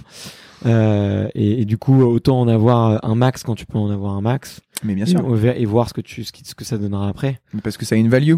Mm. Des- un nombre de followers, c'est une value euh, market. voilà, ça va pas plus loin que ça. Pourquoi Ouais. ils le font? Pas pour leur gloire. hein. Enfin, j'espère pas en tout cas. Si c'est de la fausse, euh, c'est du, c'est du fake tout ça. hein. Et j'espère qu'ils le savent quand même. Avoir Mm. euh, 400 000 personnes qui te suivent ou un million ou deux millions, enfin, Bah, c'est un boulot, quoi. C'est un boulot à plein Ouais, temps, ouais, donc euh, ça demande euh, des efforts, des sacrifices, euh, des choses euh, pas forcément aussi instantanées qu'on peut, qu'on peut le croire. non, non. Mais, euh, Mais je veux dire, c'est un métier en soi, quoi. Tu gagnes de l'argent dessus, t'es rémunéré, voilà. that's C'est une mauvaise raison de, de, de vouloir plein de followers pour être connu. Hmm. À mon sens. Mais ça peut être une bonne raison Pour gagner de l'argent. pour gagner de l'argent. Moi, c'en est, c'en est une très bonne. Hmm. C'est là, c'est, c'est d'ailleurs, euh, C'est d'ailleurs euh, relativement facile pour certains, quoi. Il y en a qui sont très à l'aise là-dessus et je les félicite de gagner de l'argent là-dessus, quoi. J'aime pas du tout de jalousie ou quoi que ce soit. hein. Que ce soit la télé-réalité ou les influenceurs, enfin, tant mieux pour eux, en fait. C'est le rêve. C'est le rêve, leur vie. Les mecs, ils posent des photos et ils sont bien. Ouais, c'est clair. C'est clair. Mais tu vois, c'est un peu. Moi, je trouve que c'est un peu triste, tu vois, que qu'aujourd'hui on attribue euh, plus de mérite et plus de rémunération à des Bah, je te coupe. à ces, hein. à ces nouvelles professions. Je te coupe, on n'attribue pas plus de mérite. hein. Plus de rémunération certainement, mais pas plus de mérite. Moi, les gens qui plus nous croisent dans la, plus les, les- d'attention les de la gens part qui, des marques, nous, tu qui vois. nous croisent dans la rue, euh, qui, nous- qui nous reconnaissent. euh, Ouais, ils t'ont pas vu sur Instagram. Enfin, ils Non, t'es sur Instagram, mais tu non, vois, mais ils ils, postent ils- une photo ils- tous les ils- tous les ans. ils- quoi. Ils, savent en fait. Ils savent euh, les sacrifices qu'on a fait euh, et, Ouais. et ils nous le disent en fait. Ils nous regardent en face. Ils nous disent putain franchement euh, bravo et tout. Moi je fais un peu de sport, euh, ça fait plaisir. Continue. J'espère que tu vas pas arrêter. Et ça c'est Mm. des petits trucs qui nous font continuer. Et ça ne n'arrive pas qu'à moi. hein, donc euh, Ouais. Voilà. Alors que bon un influenceur, euh, il, va, il va vouloir faire une photo, ça va être terminé. Je dis pas que ça m'arrive pas. hein. Mm. Parfois il y a des gens ils viennent juste pour une photo. euh, même si je suis Mm. pas reconnu tous les quarts d'heure, loin de là. C'est vrai que Souvent, les influenceurs, on les reconnaît pas dans la rue d'ailleurs. en plus, bah alors c'est eux les plus chanceux finalement depuis le début. Hein. Mais, euh, mais ouais, sûrement, sûrement. Mais, mais On n'a rien à leur dire peut-être. Donc on les reconnaît mais on veut pas y aller. tout.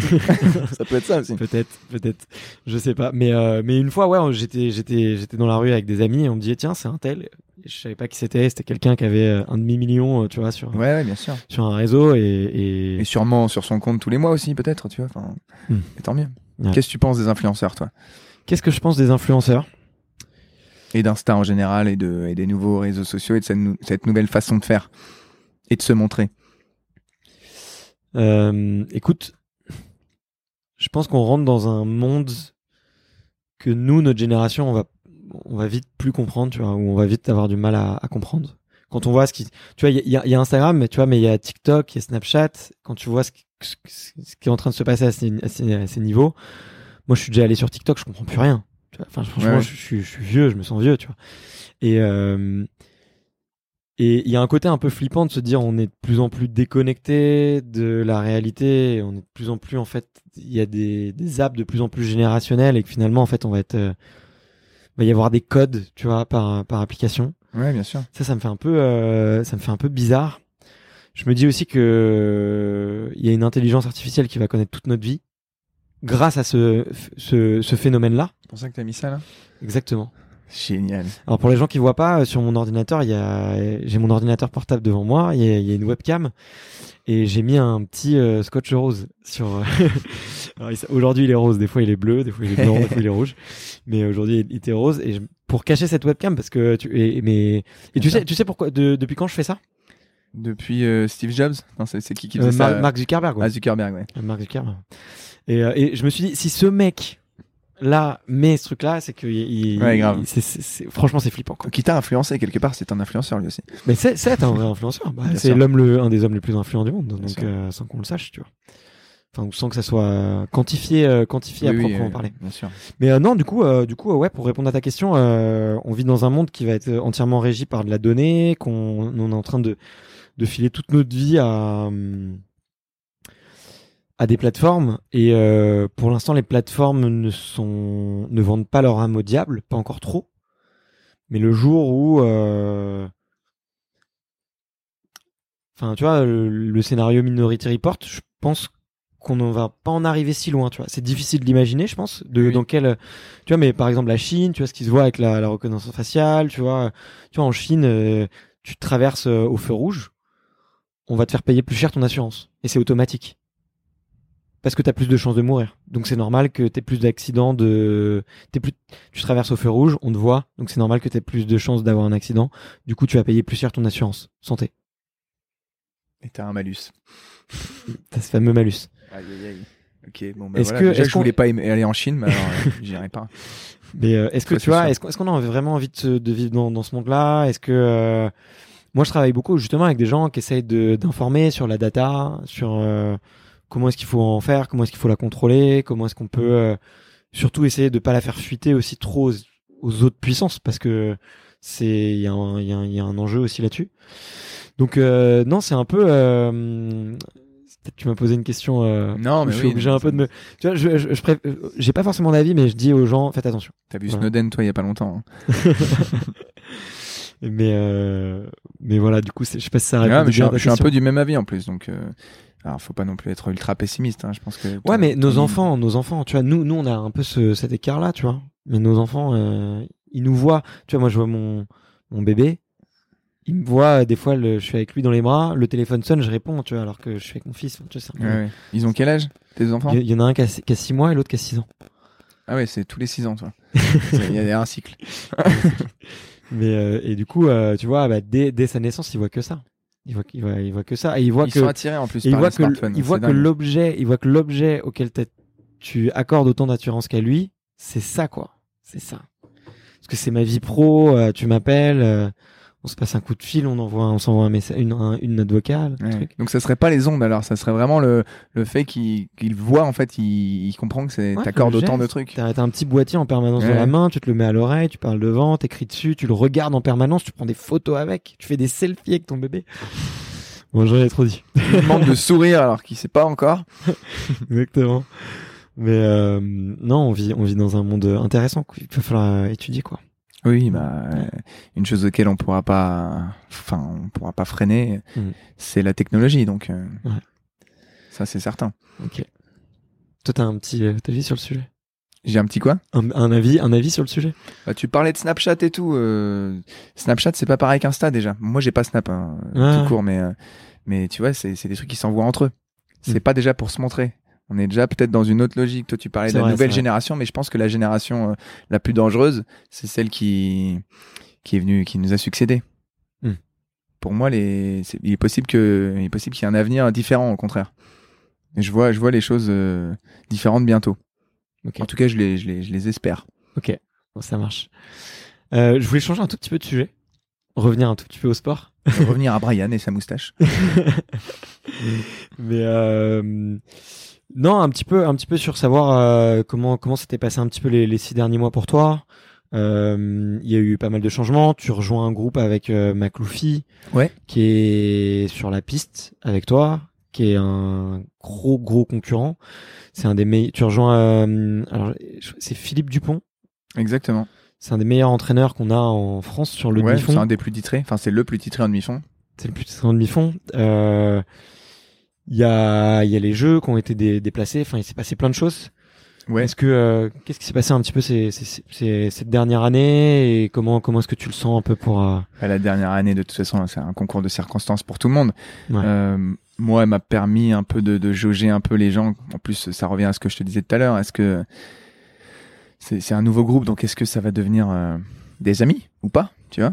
Ou alors simplement des gens que je vais suivre pour m'attirer vers le haut, voilà, à titre personnel et, et, et pourquoi pas aller chercher une médaille ou gagner les jeux. Ouais.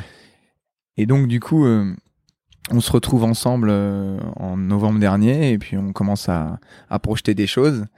Puis tout dégringole en fait. Voilà, avec le corona, avec des blessures, euh, tout s'accumule en fait, comme beaucoup à l'heure actuelle dans le côté négatif.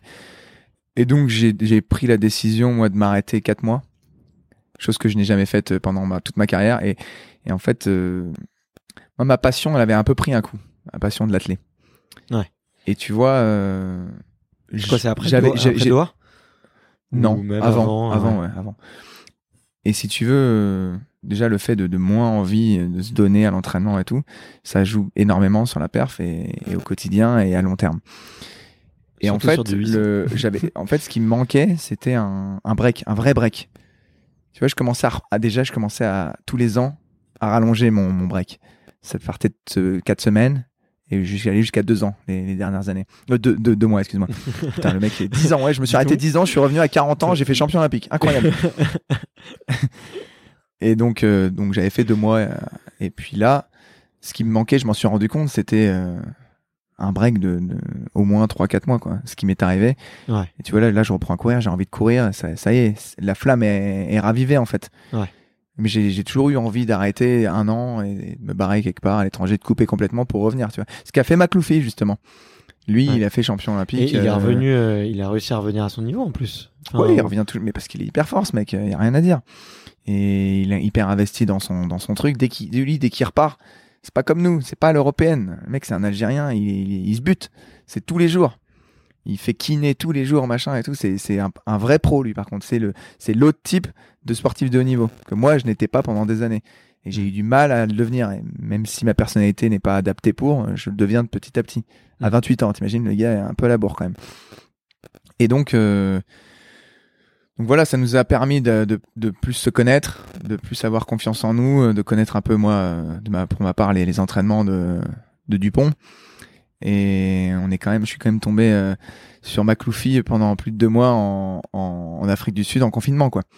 Tu vois, lui il resté bloqué quatre mois parce qu'il pouvait pas revenir. Ça crée quand même des, des gros liens. Ouais, On ouais. s'est retrouvé dans la merde à deux, quoi, comme des cons à l'autre bout du monde, quoi.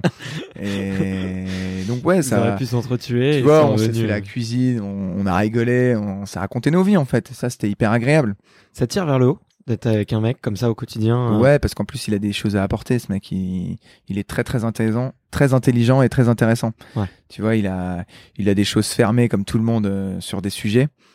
Euh, mais tu vois, il a grandi aussi avec moi, je le sais, par, à l'européenne, tu vois. Et, bah, il a vu une nana passer, il a dit mais c'est quoi ce délire et tout. Alors lui, il va se marier, tu vois. Il y a eu une nana dans sa vie, c'est elle, quoi.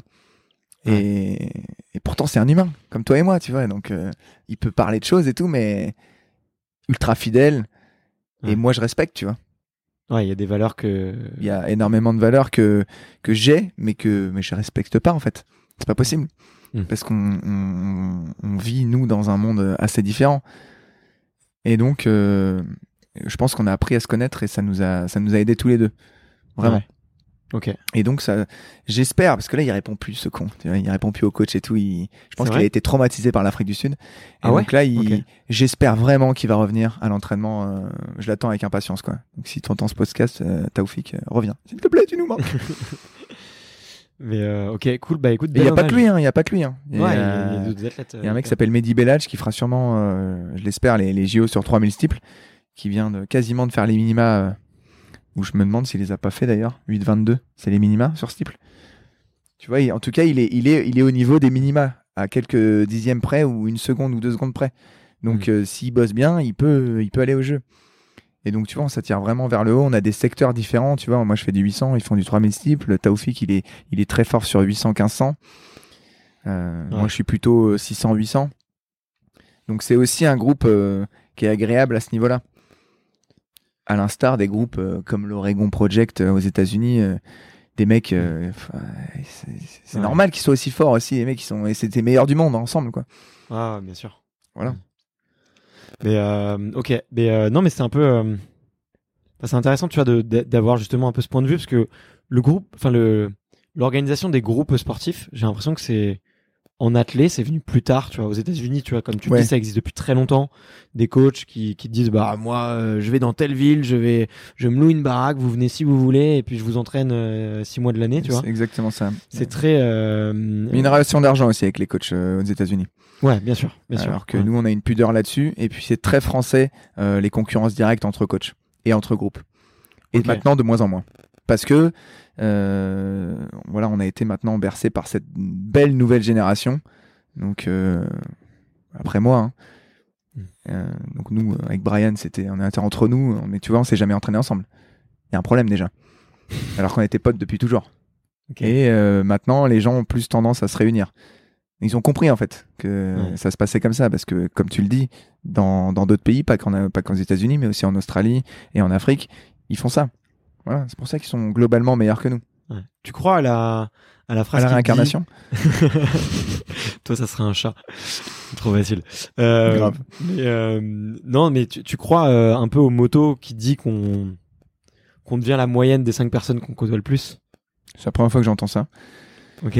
Euh, Et du- je, je- Les Américains sont très, tu vois, ils Ouais, sont très sur ce c'est- ça, ressemblerait à ça, ouais, parce que déjà tu chopes les mimiques de tes potes, tu t'as, plus ou moins les mêmes pensées, euh, tu finis par, euh, par rassembler euh, leurs idées.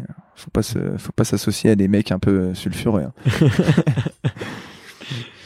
ouais, ouais, je, je, je serais plus là-dedans. Ouais. Ok. Et, et ça change quoi, toi, toi qui, qui as déjà fait deux jeux?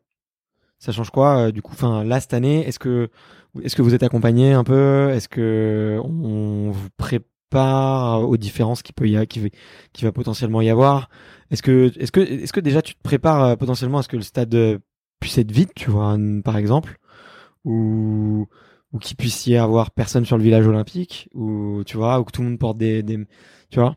Ouais, je pense que tout le monde s'y est fait ça de toute façon. C'est devenu, c'est devenu le quotidien de tous. C'est vrai qu'on se posait un peu de questions. Euh. Moi, moi personnellement, je me le disais hein, quand j'étais en Afrique du Sud, on était au mois de mai. J'ai dit putain, c'est vrai. Là, là, c'est devenu bizarre. On porte un masque et c'est normal. Et maintenant, c'est devenu, euh, voilà, ça s'est standardisé quoi. Ouais. Donc oui, j'imagine totalement les, un, un, un, un stade de JO plein vide quoi. Complètement. Ouais. Là, ça va perdre du charme, mais bon, nous, on est là pour gagner et pour faire de, du mieux, quoi. Ok. Et, euh, et ça change beaucoup de choses. On, on banalise, en fait, petit à petit. Ouais. On n'est pas ravis. Hein. Ça, j'imagine. Ça serait triste. Ce serait triste de. Bah oui, parce que il a, serait une catastrophe. Brian accepte le défi de, de faire le voyage jusqu'à Tokyo euh, si tu l'appelles deux jours avant. Euh. Alors là, par contre, faudra que je me bouge euh, pour l'appel un petit peu avant, quoi. Putain, rien, rien, que le niveau, rien que le niveau. 24 heures, c'est ouais, compliqué, ouais. Il y a moins quand même que 24. 24, c'est l'Australie. Bah t'as quoi T'as 12-13 heures d'avion quand même? Ouais, c'est ça. Après, si t'as si t'as un peu de malchance, tu te tapes. Moi, je suis allé au Japon, je me suis tapé 15 heures ou 16 heures de, de jet lag. euh, Ouais. C'était juste après les JO d'ailleurs. euh, En Russie, quoi. Horrible. Donc oui, si tu tombes sur le même vol, Brian, ouais, il faudra qu'on se bouge le cul avant. Mais euh, ok. Et euh, ouais, ça change quoi du coup euh, pour Il y a des choses concrètement, enfin dans la prépa, vous avez changé ou, ou Mm. comment tu t'adaptes par rapport à ça? Nous, on est en train de réfléchir euh, à ce qu'on pourra pas faire. Voilà. Et donc, euh, c'est on coche euh, et on barre ce qu'on pourra pas faire. Et on marque toutes les idées.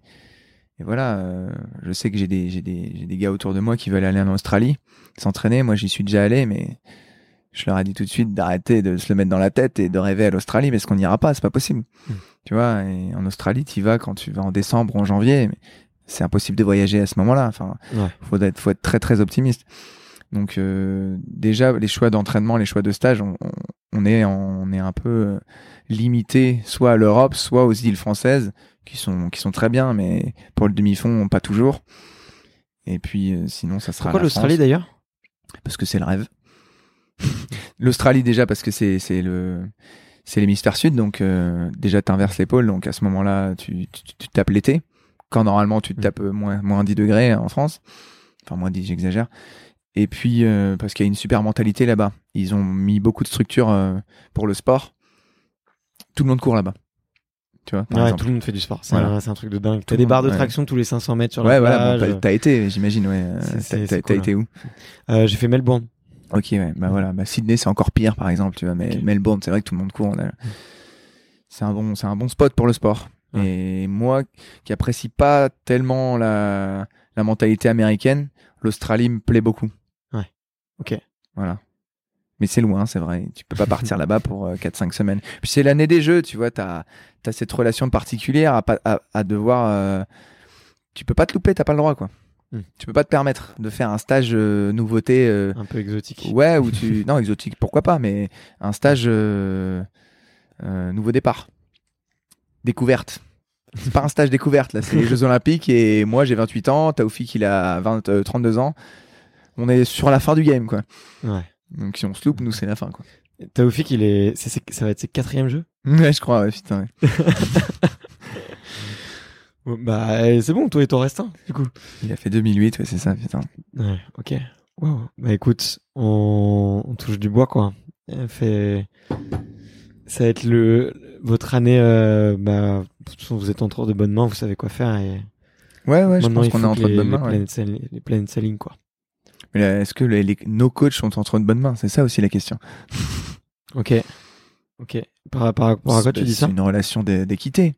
Une Ouais. relation coach-athlète, euh, tu, tu donnes autant que tu reçois et réciproquement. Ouais. Donc, euh, il faut. Voilà. Taoufik revient. Sinon, Ce podcast est pour lui, en fait, depuis le début. J'ai oublié de le dire. Non, non, non. Mais euh, ok. Mais euh, ok, bah écoute, hyper intéressant d'avoir ton ton avis et ton point de vue euh, là-dessus en tout cas. Et, et écoute, je, te, je te souhaite vraiment que que les planètes s'alignent, tu vois, et que Bah ouais, mais carrément, mais c'est gentil. et que et de kiffer le jour J, quoi. Tu veux, D'avoir tu veux être partenaire d'entraînement ou pas? Tu m'as l'air d'être un bon gars, je pense que. Moi, je peux crier si tu veux. Ah, c'est bien aussi, ouais. Moi, je peux les- prendre, euh, l'énergie des gens. Moi, je peux pas. crier, je peux prendre des notes, euh, je peux filmer pour euh, analyser un peu la foulée, je peux faire des trucs comme ça. Euh, je peux faire des rapports, des trucs, mais euh, sur la piste, euh, sur la piste, euh, je peux couper les oranges. Ah, Putain, les oranges, c'est vrai que c'est un peu acide hein, pour, euh, pour les sports. Ouais, exactement. mais com- Compte pas sur moi pour pour euh, courir aussi vite que toi, quoi. Je pourrais pas te. Sauf si tu fais des, du long. Tu vois, Bah, j'en fais forcément de- un peu. Hein. 60% euh, de mon entraînement, c'est de l'aérobie. Donc oui, je fais un peu de long. Ok. Ça ressemble à quoi une, une petite sortie d'aérobie du coup? Ça En à d'allure et. des choses à 20 km heure, entre, entre 20, 22, 22 maximum. Merde, j'aurais pas dû dire ça, mais putain, il s'est découragé. Tu, tu m'aurais dit un temps, tu m'aurais dit un temps un peu un peu plausible. je je je suis un des plus lents hein, sur ce secteur en plus, hein, donc euh, t'as pas de chance. enfin si, t'as de la chance avec moi. Mais je pense que t'as du boulot avec euh, les, les, les sportifs Square Champs qui vont arriver. euh, qui Le sont- mec m'aurait dit bah oui, je sais pas, euh, récup 3,50, 3,30 le kilo. On peut si tu veux. C'est un secteur différent. Ok. On peut faire une pétanque si tu veux. Ah, Voilà. là on parle. Du ping-pong ou de la pétanque, voilà. Ça, c'est des sports où je risque pas de me blesser. sauf si tu es très très maladroit. Euh, non, ça va, ça va, ça va. Non, aucun risque. Aucun Petite risque. pétanque, les gars? Petite pétanque, ça marche. Voilà. Et je, je connais des bons spots sur Paris. Nous Ou, euh, aussi. ou mais on, ira, on ira dans tes spots d'abord. Comme ça, on, tu auras tes. Je serai à, terre- à domicile, comme ça, Domicile j'ai et aucune, extérieur, on fait les deux. aucune, aucune excuse si jamais je perds. Grave. bah écoute, euh, écoute sur ce sur ce petit défi, euh, merci merci infiniment euh, en tout cas Pierre Ambroise de de d'avoir joué le jeu. C'était vraiment cool. On a, Ouais, on a pour rigolé quand même un peu. Ouais, bah oui, non, mais on était, on était euh, un peu sérieux, mais on a un peu rigolé, c'est vrai. Il, il va- Ouais. la prochaine On a fois. fait les on montagnes russes. Non, mais c'est hyper agréable, carrément. C'était un plaisir. Et puis euh, bah charge de revanche du coup. C'est moi qui tiens interview, tu veux dire? Ou on se fait Brian. On peut. On, se fait Brian, on se tape, on se tape du Brian. On, devrait Ça, faire ça Brian. peut être drôle, ça. Et, bah, et Ah bah, si, voilà, on va faire ça pour les, gens qui, dire. pour les gens qui nous écoutent encore. Si jamais vous voulez découvrir un peu plus l'histoire de Brian et découvrir un peu l'histoire de Square Champ, envoyez des moi des petits messages euh, en, en privé. Et si vous êtes, euh, allez, plus, plus de 50, Et ah ouais, Si tu vous peux- êtes plus parce que moi j'en ai des anecdotes. Hein. si Sur vous, êtes, Brian, hein. si vous êtes plus de 50, et ben, vous avez entendu euh, Pierre Ambroise et Brian. On revient et on, et on, et on fait un petit épisode hors série pour, pour rigoler. Il a dit les bons joueurs avec grand Et plaisir. Voilà, donc euh, vous savez ce qu'il vous reste à faire. euh, Envoyez-moi juste un petit, euh, un petit message, Go Brian, ou vous commentez une photo. Tiens, vous commentez un post, vous commenterez le post de des photos de, de PAB et, et du coup vous me direz Go Brian. C'est bien ça, j'aime bien cette idée. On, on- on teste? Grave. On va, on va, on va va se voir le coup faire, si on va les se gens le faire. jusqu'au bout, tu vois. J'avoue que c'est long pour les gens là. Je me dis, euh, les, les moi ça m'aurait fait chier au bout de 10 minutes là, c'est sûr, en tant que spectateur. Ah ouais, mais quand tu cours un marathon ou quoi, ça passe euh, détente. Ouais, c'est vrai. Mais d'ailleurs, il devrait le passer pendant les marathons, les podcasts en fait. C'est plus simple, tu vois. Ou le Tour de France, putain, on se fait tellement chier devant le Tour de France, euh, autant. euh, Tu peux switcher, dès qu'il y a une action intéressante, boum, C'est grave. Ok. Bon bah écoute, merci encore Pierre Ambroise, c'était vraiment top. Avec plaisir, merci, toi. Et, et écoute, bah déchire tout. Allez, Allez, pourquoi pas. On va faire de, on va faire ça. C'est l'idée. ciao. Ciao Bart. Merci d'avoir écouté cet épisode jusqu'au bout. Si vous êtes encore là, c'est sûrement que l'épisode vous a plu, donc n'hésitez pas à le faire savoir autour de vous et à vous abonner pour ne louper aucun épisode. J'ai mis tous les liens dans la description, donc n'hésitez pas à y jeter un coup d'œil. Et sinon, moi je vous dis à la semaine prochaine pour une prochaine interview. Ciao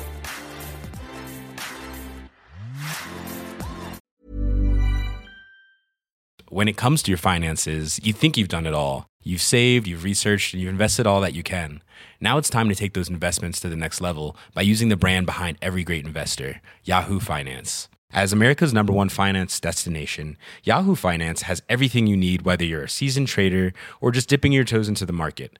Join the millions of investors who trust Yahoo Finance to guide them on their financial journey.